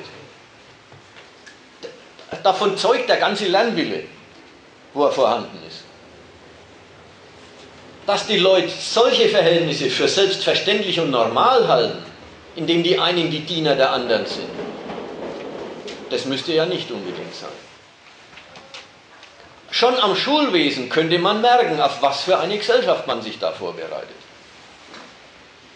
Das finde ich alles schon irgendwo richtig, aber auch ist ein bisschen pauschal überlesen. Es gibt zum Beispiel durch die Differenzierung Fächern die Möglichkeit für den Schüler oder für den Studenten, sich dann zu entscheiden, wo gehe ich weiter, wo habe wo hab ich ein, sind meine Noten noch ausreichend oder sind sie noch gut, um, um weiterzukommen und wo kann ich sagen, da, habe ich wirklich keine Chance, das lasse ich mal lieber sein. Ne? Also das quasi eine Orientierungshilfe sein könnte, unter anderem. Schau mal, es ist, es ist halt so. Ja, als Orientierungshilfe nimmt der, der Schüler in der Schule. Er, er kriegt schlechte Noten in Mathe und kommt halbwegs zurecht in Fremdsprachen. Dann schließen die Leute, muss man wirklich sagen, sie schließen von den Noten auf ihre Begabung. Also wenn man schlau ist, macht man das nicht. Ja, wenn man schlau ist, macht man das nicht. Aber im Großen und Ganzen findet das statt. Eben in dem Sinn, wie du sagst, na, in Mathe, das sehe ich nie Land, das wähle ich lieber möglichst früh ab und äh, suche mir einen Bildungsweg, wo man wenig Mathe braucht und einen Beruf, wo man auch keine Mathe braucht. So schließen die Leute ab. Aber das muss doch nicht sein. Das muss sein, weil die Gesellschaft halt äh, oben und unten organisiert. Und denk mal andersrum, dort wo die Gesellschaft Wert drauf legt, dass alle es können. Ja, ich, mache immer das blöde Beispiel mit der Fahrschule beim Autofahren. Da schaffen sie es irgendwie, dass jeder es hinkriegt. Ne? Ja, wenn es halt wichtig ist, dass jeder es können soll, dann schafft man es auch. Wenn es natürlich nicht drauf ankommt, dann schafft man es auch nicht. Wenn der Führerschein 5000 Euro kostet, irgendwann schafft man es dann schon. Äh, das ist ein anderes System. Der war früher auch teurer als jetzt im Relativ. Also eine Veränderung erlebt.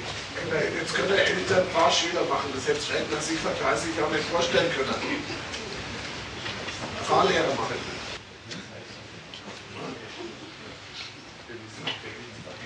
Ja, ich, äh, klar, ich, ich, ich wähle mir die Freiheit, neue Beispiele herbeizuziehen. Das ist klar, das ist mein Privileg und ihr hängt euch an die Beispiele.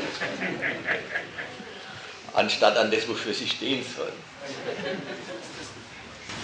Ja, weil das, was Sie sagen, das stimmt schon grosso modo. Das, ist, das, gibt halt, das gibt schon Unterschiede auch. Also wenn Sie sagen, man muss Fabrikarbeit vermeiden, also wir, wir sind, sind in, die, in die Ferien in, in Fabriken gegangen, damit wir Geld gehabt haben. Aber das Jahr über haben wir was anderes gemacht. Ne? Natürlich. Ja, ja. Also, ich mache mal den, äh, de, in den Überlegungen noch einen Schritt weiter.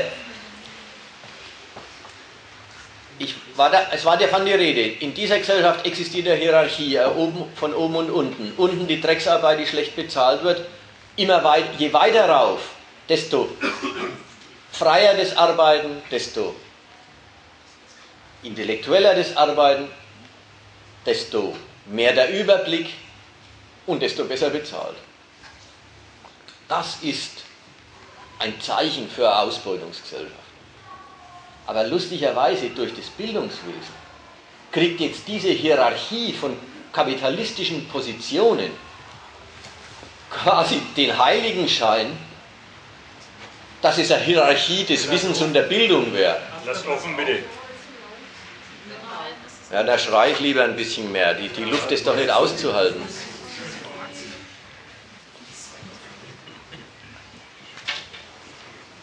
In unserer Gesellschaft ist die höhere Position, die doch gar kein Produkt der Bildung ist. Denkt man mal überhaupt an die Macht des Eigentums.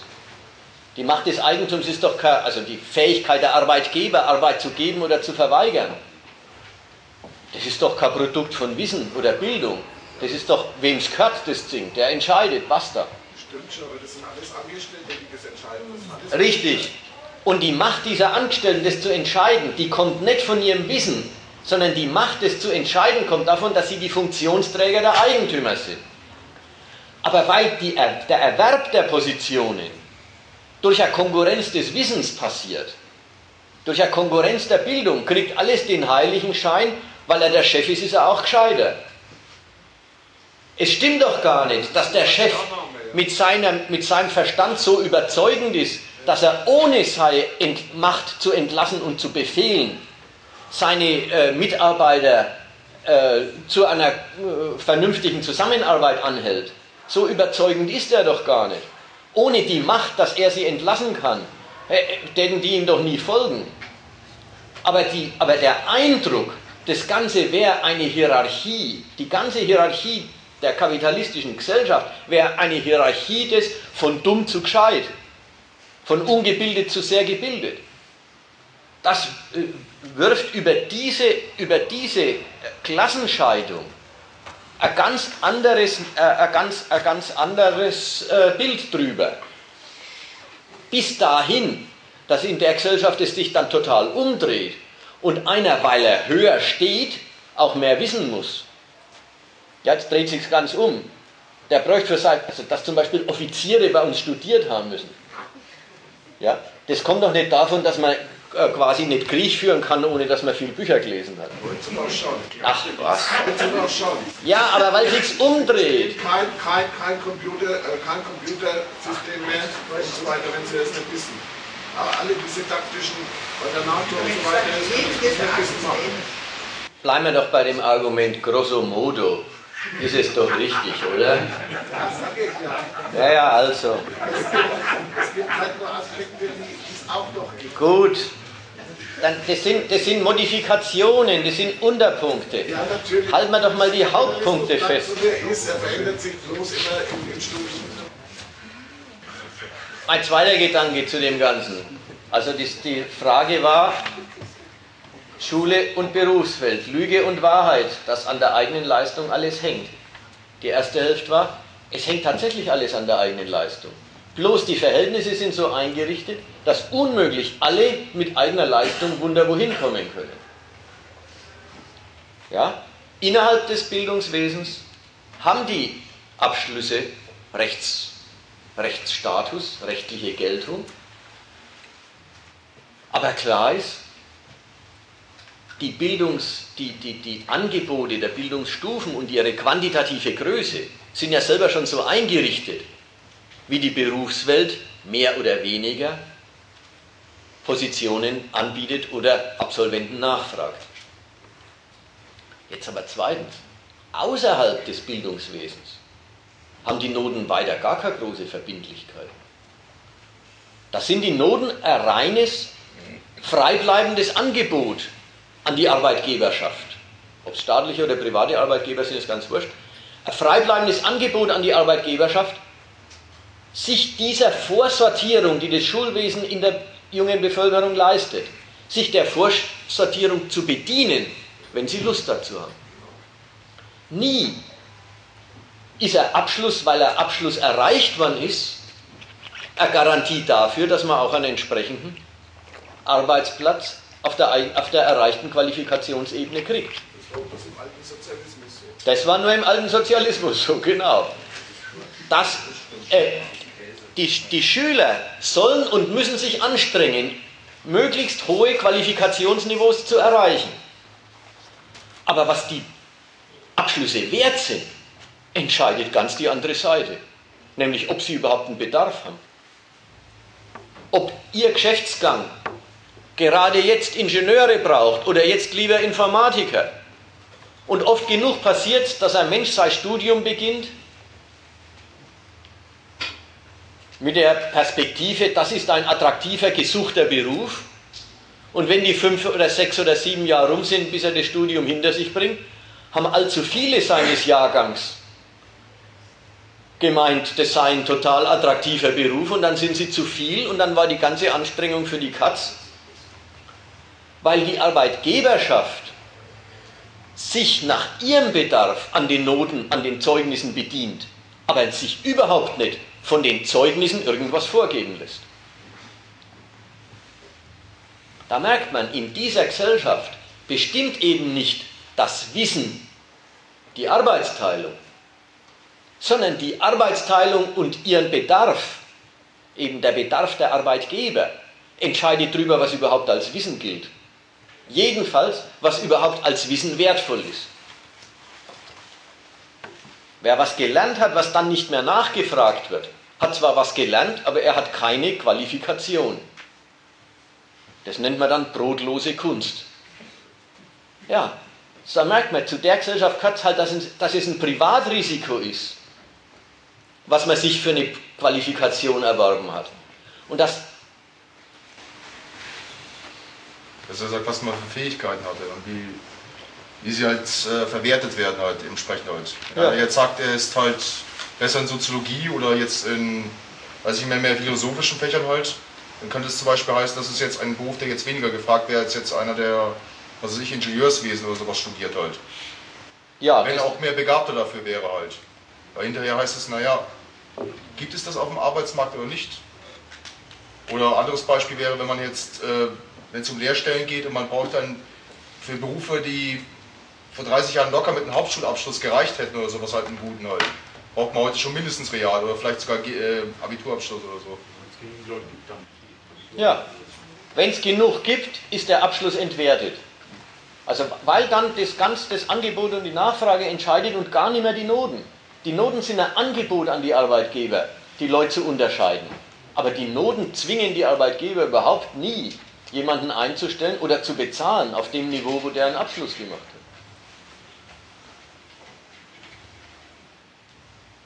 Also, Zusammenfassung. Die Schule, die sich selber verstehen möchte als sie bildet Menschen, sie macht Kinder zu Erwachsenen, die sich in der Welt zu bewegen verstehen und so weiter. Die Schule ist kein Angebot an den Menschen überhaupt.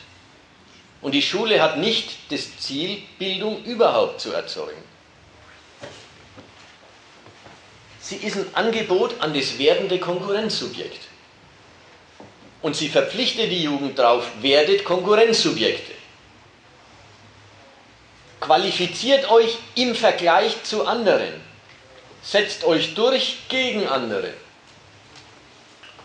Und dann seid ihr ein Angebot an die Arbeitgeberschaft. Sie ist insofern immer zugleich ein Dienst am Kapital des Landes, ein Dienst an der Wirtschaft.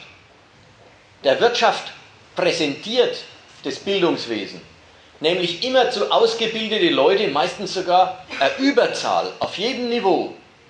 Auf jedem Niveau wird darauf geachtet, möglichst, dass es mehr gibt, als unmittelbar nachgefragt wird, dass die Arbeitgeber ein bisschen eine Auswahl haben. Die Schule ist also, und Schule und Bildungswesen sind also zweitens, und das ist die gesellschaftlich entscheidende Bedeutung, ein Dienst an der Wirtschaft des Landes.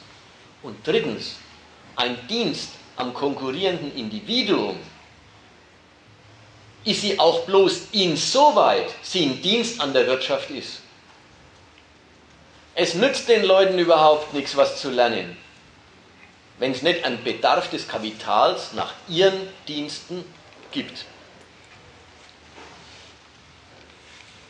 Deswegen, wegen all dem Letzten, ne, ist so klar, dass bei allem Leiden an der Notengebung und bei aller Unzufriedenheit über die demotivierenden und für individuelle Individuen auch zerstörerischen Wirkungen der Konkurrenz schon in frühen Jahren, der Bildungskonkurrenz, bei allem Leiden an diesen Nachteilen in der Gesellschaft völlig klar ist, dass ein Bildungswesen das nicht selegiert, das nicht eine Hierarchie von Abschlüssen anbietet, völlig an seinem gesellschaftlichen Zweck vorbeigehen würde. Also auch Alternativschulen, wenn es einige gibt, bringt einer in dem Sinn nicht viel. Die, es gibt die Alternativschulen und die Alternativ ich will es ja nicht idealisieren, ja. ich sage jetzt nochmal, weil ja. es gibt ja dann, ja. was einige Herren hier bringen, das Argument, es gibt ja Alternativschulen halt, mhm. wenn man, wie gesagt, aber auch das Geld hat, weil die jetzt zum Beispiel, alle anderen müssten ja auf die normalen Schulen gehen halt. Und selbst wenn die ja irgendwann in diesen Alternativschulen den Abschluss machen, irgendwann müssen sie ja trotzdem sich verkaufen an äh, jemanden, der jetzt Produktionsmittel besitzt.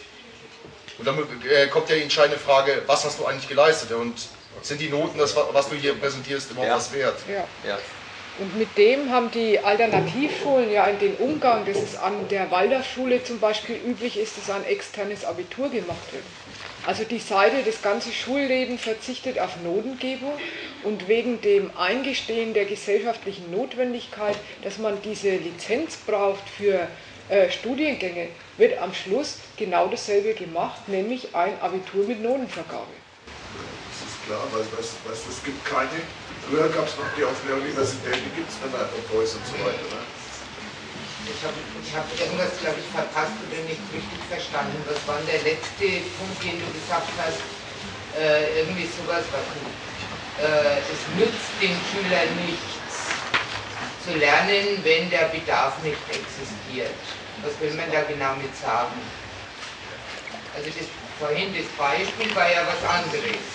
Das Beispiel vorhin war, alle miteinander setzen drauf, äh, als Konkurrenzobjekte, sie werden Ingenieur und zum Schluss ist der Bedarf nicht da. Dann ähm, haben sie äh, ein Stück Ausbildung gemacht und werden nicht gebraucht. Jetzt hast du es irgendwie, du, du hast jetzt sowas gesagt, das Lernen nützt nur in dem Verhältnis, wie der Bedarf des, der Unternehmerschaft da ist. Ich verstehe nicht so ganz. Es soll nicht ein ganz neuer Gedanke gegenüber dem anderen sein, aber es soll ein bisschen eine andere Betonung sein. Die Betonung sollte sein, die Schule präsentiert sich doch als Angebot an die Menschen. Ja, Leute, ihr dürft auf Schulen gehen. Manchmal wird ja noch daran erinnert, unsere Großväter durften vielleicht gar nicht auf Schulen gehen. Ihr dürft auf Schulen gehen. Ihr dürft was aus euch machen. Jeder darf sich zum Schmied seines Glücks machen, indem er sich anstrengt und in der Schule es weiterbringt.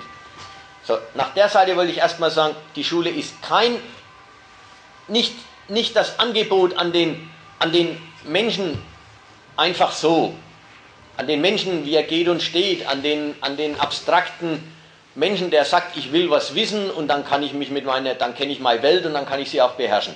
Darum geht es überhaupt nicht. Schule ist ein Angebot an das werdende Konkurrenzsubjekt. Ja, das war das erste. Mach was aus dir, tu was für den sozialen Aufstieg. Und jetzt war bloß mein Zusatz, mein zweiter Gedanke. Zweitens ist die Schule ein Dienst an der Wirtschaft. Sie versorgt die Wirtschaft mit qualifiziertem Nachwuchs auf allen Ebenen. Drittens ist die Schule ein Hilfsmittel und ein Dienst an den Individuen, bloß insofern sie ein Dienst an der Wirtschaft ist. Das wollte ich sagen, als, da merkt man, wie nachgeordnet der Dienst an dem Individuum dem Dienst an der Wirtschaft ist. Abschlüsse zu erwerben nützt euch, aber bloß dann und bloß insofern, als die Arbeitgeber dann Nachfrage nach eurem Abschluss haben. Da merkt man, was ist das Erste, was ist das Zweite, was ist das Feststehende, was ist das Abhängige. Das wollte ich damit gesagt haben.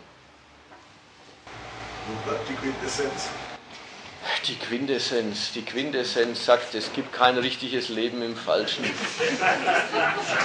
Kennt ihr das? Ja, das ist halt so ein, das halt so ein Dings. Äh,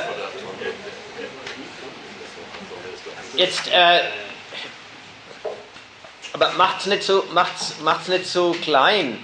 Wenn er jetzt, also ich habe jetzt heute im Zug die Zeit gekauft. Steht auf in der Zeit, ganz groß, kann man vielleicht sogar weit in den Raum lesen stellt die Schule auf den Kopf. Heute ein, äh, dieser, dieser äh, Fernsehphilosoph Precht, Richard David Precht, äh, der macht einen großen Appell, die Schule ist eine einzige Katastrophe. Sie kaserniert die Kinder, sie äh, zwingt sie in Klassenverbände, sie demotiviert, sie äh, misst alle am gleichen Maßstab, der sagt auch, schafft die Noten ab. Und so weiter. Ein Riesendokument dessen, dass erstens an der Schule gelitten wird, zweitens die Kritik durchgängig den Charakter hat, die Noten, die Noten und alles, was damit zusammenhängt und was aus ihnen folgt, verhindert Lernen. Und in dem Interesse wird dann die Kritik geäußert. Im Interesse des Lernens muss man was verändern. Die wissen gar nicht, dass die Schule wirklich eine Doppelfunktion hat. Die Funktion der Jugend was beizubringen und die Jugend daran und damit zu sortieren. Tun so, wie wenn alles, was unter Sortieren fällt, eigentlich unnötig wäre, weil sie sich mal idealistischerweise auf dem Standpunkt stellen, wenn es ums Lernen ging, dann, wird man, wird man, wird man, dann wüsste man eine ganze Reihe von Verbesserungsvorschlägen. Und ist ja auch okay. Bloß, man könnte doch daran statt Verbesserungsvorschläge, die zum Teil wirklich bloß Effektivierungen desselben sind, zum Teil spinös. Statt das zu machen, könnte man doch ermitteln, woran das, was an der Schule so ärgerlich ist, wirklich hängt, wo seinen Grund hat. Das tut dieser Philosoph in der Zeit mal wieder überhaupt nicht. Ja, man soll also, also, man soll also nicht so tun, als ob das jeder wüsste. Es ist schon eine Mitteilung. Also das ist jetzt bloß zu dem, zu dem Ton ist doch eh klar. Ja, das mag jetzt in dem Raum denen, die sich verbal äußern, unter die Rubrik eh klar fallen. Für den Rest der Welt ist es gar nicht eh klar. Also das lohnt sich schon zu erläutern, dass die Notengebung äh, nicht bloß schlechte Pädagogik ist, sondern äh, der genauso wichtige Zweck der Schule. Wegen ihrer kapitalistischen Nützlichkeit. So, das wenn, wenn man damit heimgeht und sagt, so jetzt ist mir klar, die Schule ist deswegen scheiße, dann ist doch was erreicht. Und nächste Woche geht es um den Inhalt in der Schule. Um den Schulstoff in zwei Wochen. Ja. Ist die äh, Alternativschule, wo du vorhin gesagt hast, äh, nicht das bessere Modell, um eben einen Schüler aufs Leben vorzubereiten, dass der dann irgendwann einmal eine Prüfung machen muss, um in die kapitalistische Gesellschaft einzutreten. Äh, ja, aber wenn es um das Ziel geht, dass der fürs Leben lernt, wäre er da ohne Noten und ohne Leistungsdruck, ohne Konkurrenzkampf doch besser aufgehoben. Ja, wenn du sagst, ähm, ob das nicht die bessere Methode wäre, um aufs Leben vorzubereiten. Ich glaube, das stellen sich viele Eltern, die ihre Kinder auf die Montessori-Schule schicken, genauso vor. Nicht mit den Noten, nicht mit dem Zwang, aufs Leben vorbereiten. Aber wenn das dann, wo, wo man drüber redet, was heißt denn aufs Leben vorbereiten, dann ist das Fall plötzlich wieder da, dass es in dieser Gesellschaft eine Hierarchie von Berufen und ein Oben von unten gibt.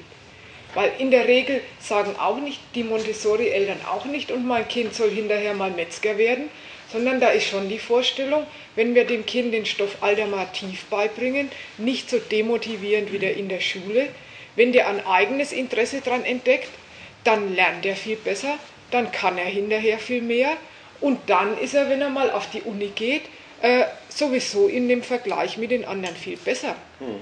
Und da muss ich sagen, da finde ich das eine schwache, äh, eine schwache Angelegenheit. Es ist ja dann vielleicht ganz schön, dass man den Kindern ein paar Jahre Schulstress erspart. Aber das mit dem Blickwinkel, den Schulstress ersparen, damit die sich später im Leben im Vergleich zu anderen noch viel besser verkaufen, das Projekt finde ich nicht besonders ähm, gut. Ja? Also irgendwie, eigentlich finde ich das total schlecht, wenn man sagt, da haben wir doch einen Weg gefunden, was man machen muss. Ja, das, das, der, die, ganzen, die ganzen alternativen Schulformen haben eigentlich ein Gehalt, nämlich man muss die Konkurrenz vertagen, damit sich die Kinder dann besser in ihr stellen. Das ist, ähm, was würdest du raten, sagen wir mal jetzt Studenten, die jetzt ungefähr so was wie ein Lehramt, also so was für Lehrer halt studieren wollen halt, aber genau diese Argumentation ja wie du teilen möchten halt. Und sie kämen jetzt an eine Schule, jetzt dann der Haupt- oder Realschule. Wie müssten sie sich gegenüber den Schülern verhalten oder was müssten sie ihnen dann konkret sagen halt? Wenn es heißt, normaler, heiß, normaler heißen würde, laut Lehrplan, ja, macht was, lernt was. Die Schule ist eure große Chance halt, einmal wirklich was Besseres zu sein als eure Eltern. Wenn, wir doch ein, wenn, wenn Sie doch eigentlich schon vorher wissen, dass es ein absoluter Schmarri ist, besonders wenn Sie jetzt gerade an so Haupt- oder so Mittelschulen jetzt zum Beispiel wären halt. Ja, weißt du, das, das, zwei, zwei Sachen. Das, das Argument, weil Sie schon wissen, dass es Schmarren ist. Das stimmt ja so gar nicht. Dieses streng dich an, lern was, mach was aus dir, stell dich besser als andere. Äh, ja, das ist die Konkurrenz. Natürlich, das ist nicht einfach Schmann, sondern wer das erfolgreich tut, stellt sich auch besser als andere. Man darf das nicht gleich, man darf das nicht gleich äh, wegtun. Man darf nicht gleich sagen, das stimmt nicht. Ja, es kann unmöglich für alle stimmen, das kann man sagen, ja. Aber für jeden Einzelfall stimmt es doch. Und auch diese, und auch die, die, die, die dann in, dem, in, der, in, der in der Hauptschule, die dann als Restschule bezeichnet worden ist, weil sie, die, die, die in alle weiterführenden Schulen nicht gegangen sind, die sind da geblieben, äh, dass man in der Hauptschule dann noch ein Quali einführt und nicht bloß den Abschluss. Dass man im Quali wieder Notenstufen einführt, dass man jetzt einen M-Zug, heißt es M-Zug? Ja. In das Ding einbaut. Das heißt, hat doch auch dieses, äh, das Schulsystem bietet den Kindern oder den Jugendlichen immer wieder neu an, auch auf den, auch auf den miesen Stufen des Ausbildungswesens. Unterscheide dich noch, sei ein bisschen besser als das Normalniveau, dann hast du ein bisschen besseres Zeugnis. Damit kannst du dich ein bisschen leichter um eine Lehrstelle bewerben und so weiter. Also nach der Seite hin ist. Man, das ist doch ganz klar, das ist doch Kapitalismus. Ja, und es war jetzt ja bloß das Argument, weil er sagt, die, die, die, Lehrer, wenn die Lehrer das den Kindern sagen, wissen sie doch, dass es Schmarren ist. Jetzt wollte ich sagen, nein, das ist nicht einfach Schmarren. Ja, ich sage jetzt bei Lehrern, die so jetzt eine Argumentation ja, erteilen, das, halt, das, das machen wollen halt. Das war jetzt zwei. Eben nicht so als Ausführer der Selektion oder was auch immer halt. Das war jetzt das Zweite. Das Zweite war, was soll denn eigentlich ein Lehrer, der das einsieht, machen? Ja. Da muss ich jetzt sagen, der soll Kommunist werden. Du, du, da, das Dilemma, an das du denkst hier, ja, das ist ja gerade, und ist völlig richtig, das ist ja, okay, was hilft es jetzt eigentlich, das einzusehen, wenn du, wenn du äh, vorne am Pult stehst und vor der Klasse? Du musst wirklich sagen, es hilft nichts. Wer, wer sich wirklich daneben benommen hat und sich wirklich damit, dafür aufgestellt hat, ist bei der Behörde, bei der vorgesetzten Schulbehörde angeeckt und hat, äh, ist aus dem Beruf entfernt worden. Äh, Du machst gerade das Licht aus. Ja? Äh, der letzte macht das Licht aus, nicht der erste.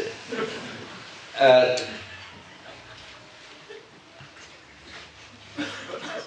der Lehrer kann gar nichts anderes machen, als seinen Stoff vermitteln und hinterher Prüfungen abhalten, die er benotet. Er kann, eventuell kann er nebenher den Kindern noch sagen, wisst ihr, was ich da mache, ist, ist, ist, ist nicht das Beste. Das kann er noch sagen, eventuell. Aber machen kann er nichts anderes. Oder er kann den Beruf verlassen. Da merkt man, äh, Berufe, haben eine harte Objektivität und die sind kein Feld für Weltverbesserung. Also das ist ganz wichtig, dass die Frage aufkommt. Ja, so, ja jetzt haben wir noch zwei weitere. Ja. Er hat sich zuerst gemeldet. Genau, genau. Wir gehen nach der Reihenfolge, wird im Kopf behalten. Ja, gleich. Ich hätte mal eine Frage. Warte mal, der, der war zuerst dran und es wird darauf bestanden, dass er zuerst dran war. Augenblick. Also, was mir halt so in der Diskussion auffällt, ist halt einmal irgendwie das Resümee, dass das Ganze ist irgendwie ein Systemproblem.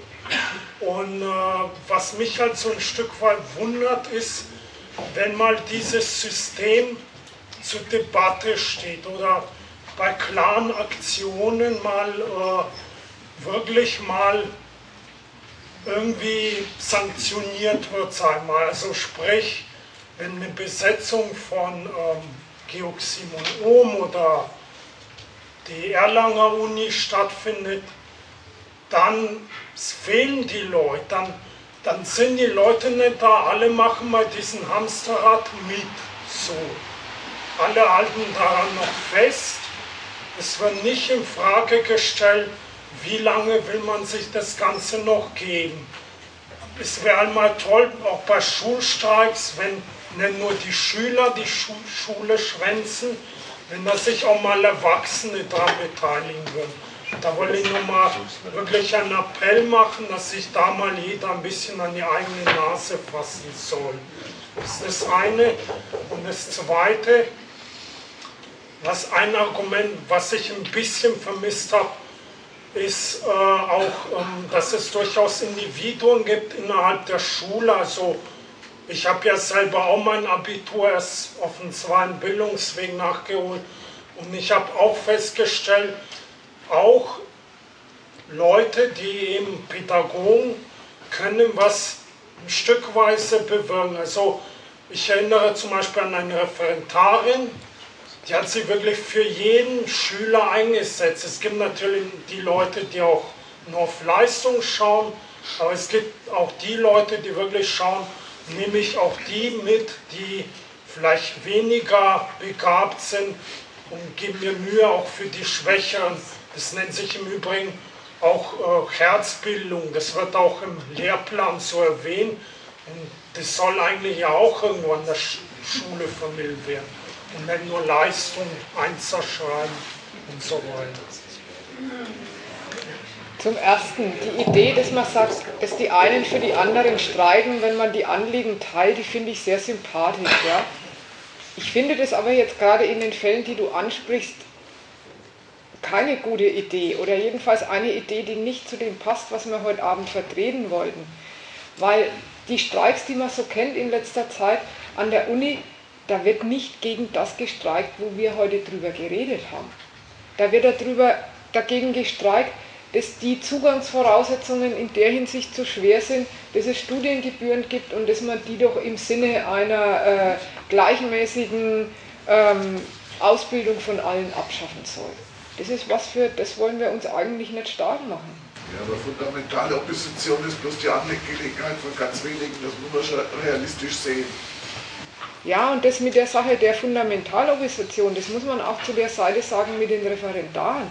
Das geht sicher, dass man als Lehrer einen guten oder einen schlechten Unterricht machen kann. Dass man knallhart sein kann oder dass man sagen kann, man geht auf die Schüler mehr ein. Und da ist sicher die zweite Variante die, die einem persönlich angenehmer wäre und die man besser finden würde. Aber an der ganzen Angelegenheit ändert es doch überhaupt nichts. Also insofern möchte ich das auch nicht zu jemandem sagen, setz dir das mal zum Inhalt, äh, wo du dich für, dafür stark machen willst, dass du dich darauf konzentrierst, dass du zu deinen Schülern ähm, da immer genau nachschaust und die förderst. Ja, da können Sie es halt den Schülern bei der Notenvergabe ein bisschen angenehmer machen, aber das ist auch alles. Im Übrigen hast du ja auch selber gesagt, dass gute Noten geben an der Schule, also prinzipiell gute Noten geben, gar nicht erlaubt ist. Und das ist ja ein Fall gewesen in Bayern, dass eine Lehrerin ja sich nicht nur darum bemüht hat, einfach gute Noten zu geben, egal was die Schüler äh, konnten, sondern dass sie wirklich sich um einzelne Schüler bemüht hat, äh, sodass wirklich alle gut waren. Und das ist äh, auch vom Direktor so gesehen worden. Trotzdem hat die Lehrerin eine auf den Deckel gekriegt und ist schließlich rausgeflogen, weil das ist nicht erwünscht. Es soll eine Unterschiedlichkeit rauskommen. Und es sollen ja auch Versager mit dabei rauskommen, nicht bloß Unterschiede, sondern, sondern die Extreme, also die sehr Guten bis zu den sehr Schlechten. Die sollen ja aussortiert werden. Jetzt, jetzt war doch da hinten mal, warte mal schon, wir müssen, die, ja genau. Die Reihenfolge. Ja, nein, Zu dem Thema zu, weil ich eine äh, Frage, die in eine andere Richtung geht. ja, mach nur. Wo seht- Wo seht ihr beide, das sind Sprecher davon jetzt, äh, die, den Einfluss stärker? Beeinflusst das System, baut sich das System seine Schule und die Schule ist dann so, wie wir sie jetzt gerade hier geschildert gekriegt haben? Oder beeinflusst die Schule mehr das System und das System ist eigentlich eine fehlerhafte Folge von einer fehlerhaften Schule? In welche Richtung geht es stärker? Was meint ihr? Äh, von der Schule Richtung System oder von der, vom System Richtung Schule? Oder ist es, hält sich das die Waage oder wie seht ihr das? Nein, das ist, äh, das ist absolut eindeutig. Das ist nicht, auch nicht stärker und schwächer. Das ist absolut eindeutig. Die Schule ist eine Einrichtung, die der Staat schafft. Der konstruiert sich die Schule so, wie er meint, dass, er sie, äh, dass, dass sie sein soll, dass sie gebraucht wird. Und da ist der Bedarf der kapitalistischen Gesellschaft nach Nachwuchs und Nachwuchs auf sehr verschiedenen Ebenen von Ausbildung. Das ist der Grund für die Konstruktion der Schule. Und die Schule beeinflusst gar nicht den Kapitalismus, sondern der Kapitalismus verlangt für seinen Bedarf eine bestimmte Sorte Schule und eine bestimmte Sorte Jugend. So, und dazu ist die Schule hinkonstruiert. Ja, aber dann wäre der Kapitalismus ja auch statisch. Also so ganz einfach ist es nicht. Das ist schon eine Wechselwirkung. Aber doch nicht ausgerechnet zwischen den Schulen und dem Die Wirtschaftssystem. Schulen allein nicht, aber mit dem gesamten Bildungssystem. Weil sonst hätten wir jetzt keine Computer und würden immer noch mit, mit, mit an, an, der, an der Pressmaschine arbeiten. Aber das dürfen, wir jetzt nicht unter die, das dürfen wir doch nicht unter die Rubrik Wechselwirkung von Schulsystem und Wirtschaft, sondern da leistet, da leistet das Wissenschafts- und Bildungssystem, was es soll, nämlich den Firmen äh, neues Wissen liefern, mit dem man neue Waren erzeugen kann. Nur ein Sachbildungssystem, nicht ein Schulsystem. Aber es ist auch, da ist auch wieder Wechselwirkung. Es besteht auch Wechselwirkung zwischen Schule und Universität und so Die weiter. Frage ging ja anders. Ist das, für, ist das befriedigend? Ja, okay. Dann gehen wir noch mal ein, dann will ich noch eins zurückgehen zu der Diskussion, die vorher war, nämlich äh, der, es gibt schon solche und solche Lehrer und manche Lehrer bemühen sich um den einzelnen Schüler und achten darauf, dass sie keinen abhängen und so weiter.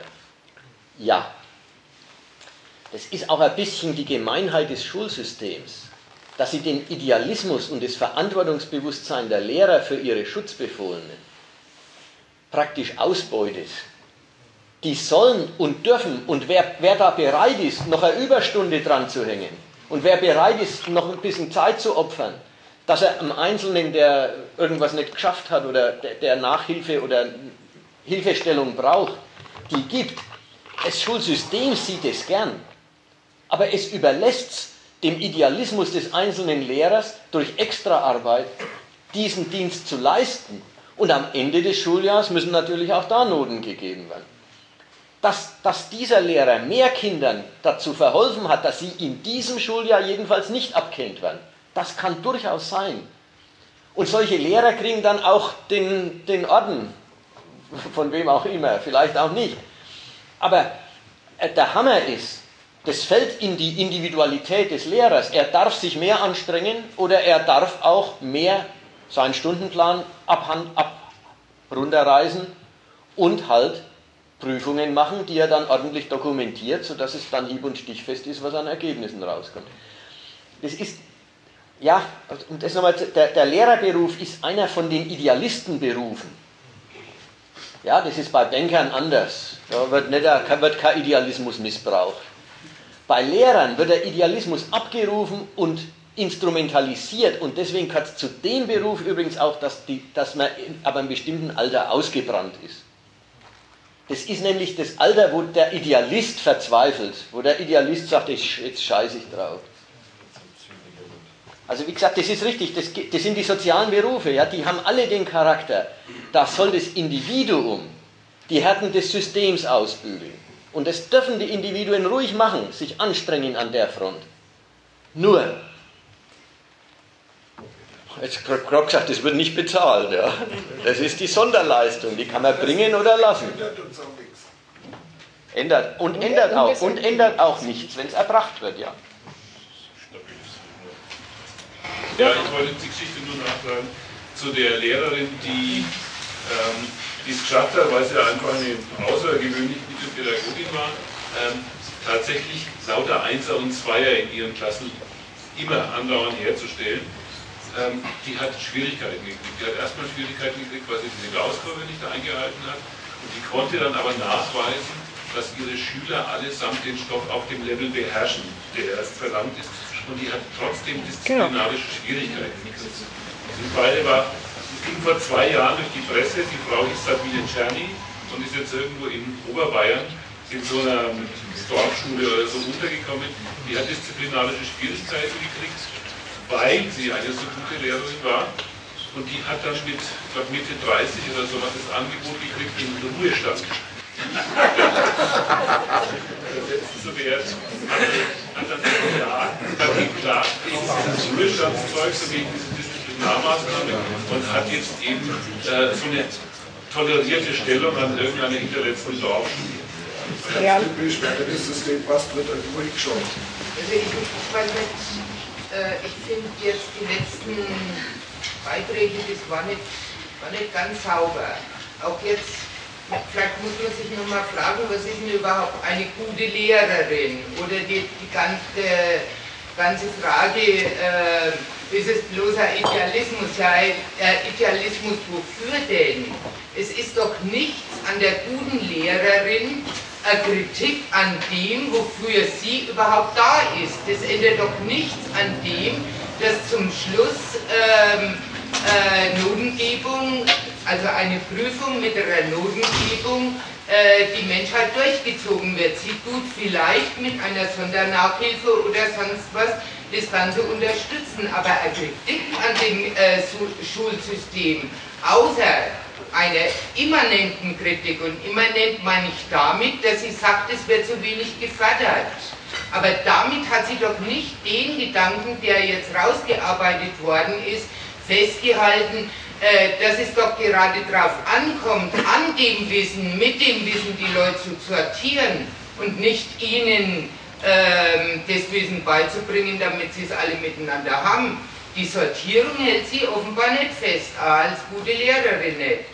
Aber fest, nicht, nicht, äh, die hält sie nicht als Kritik fest. Hält sie nicht als Kritik fest. Ich ja. glaube, da seid ihr euch aber äh, einig in der, in, in der Hinsicht, weil ich habe das eigentlich so verstanden als Beispiel und Zeichen dafür, man kann hier nicht ein besseres Leben in der Schule suchen, in der Form, dass man sagt, mit seinem Engagement sorgt man dafür, dass die Schüler auch wirklich was lernen.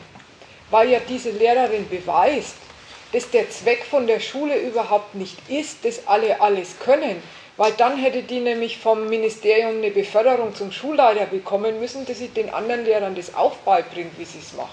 Dass also wirklich der Zweck das ist, dass an den Kindern über die Notenvergabe Unterschiede hergestellt werden sollen.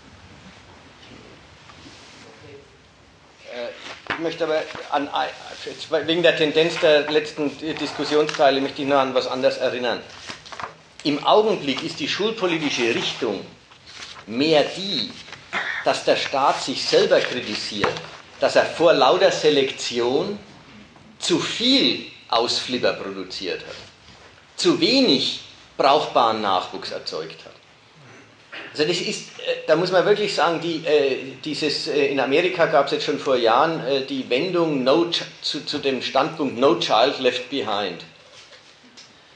Und das gilt jetzt in Deutschland auch ziemlich.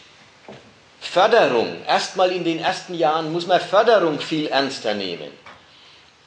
Es geht nicht, dass man, dass man, die haben das an diesen PISA-Studien gemerkt, die haben das an den, an den türkischen Jugendlichen gemerkt, die totale ja, die halt äh, quasi außerhalb der Gesellschaft stehen und außer einer kriminellen Karriere ihnen nichts mehr offen steht.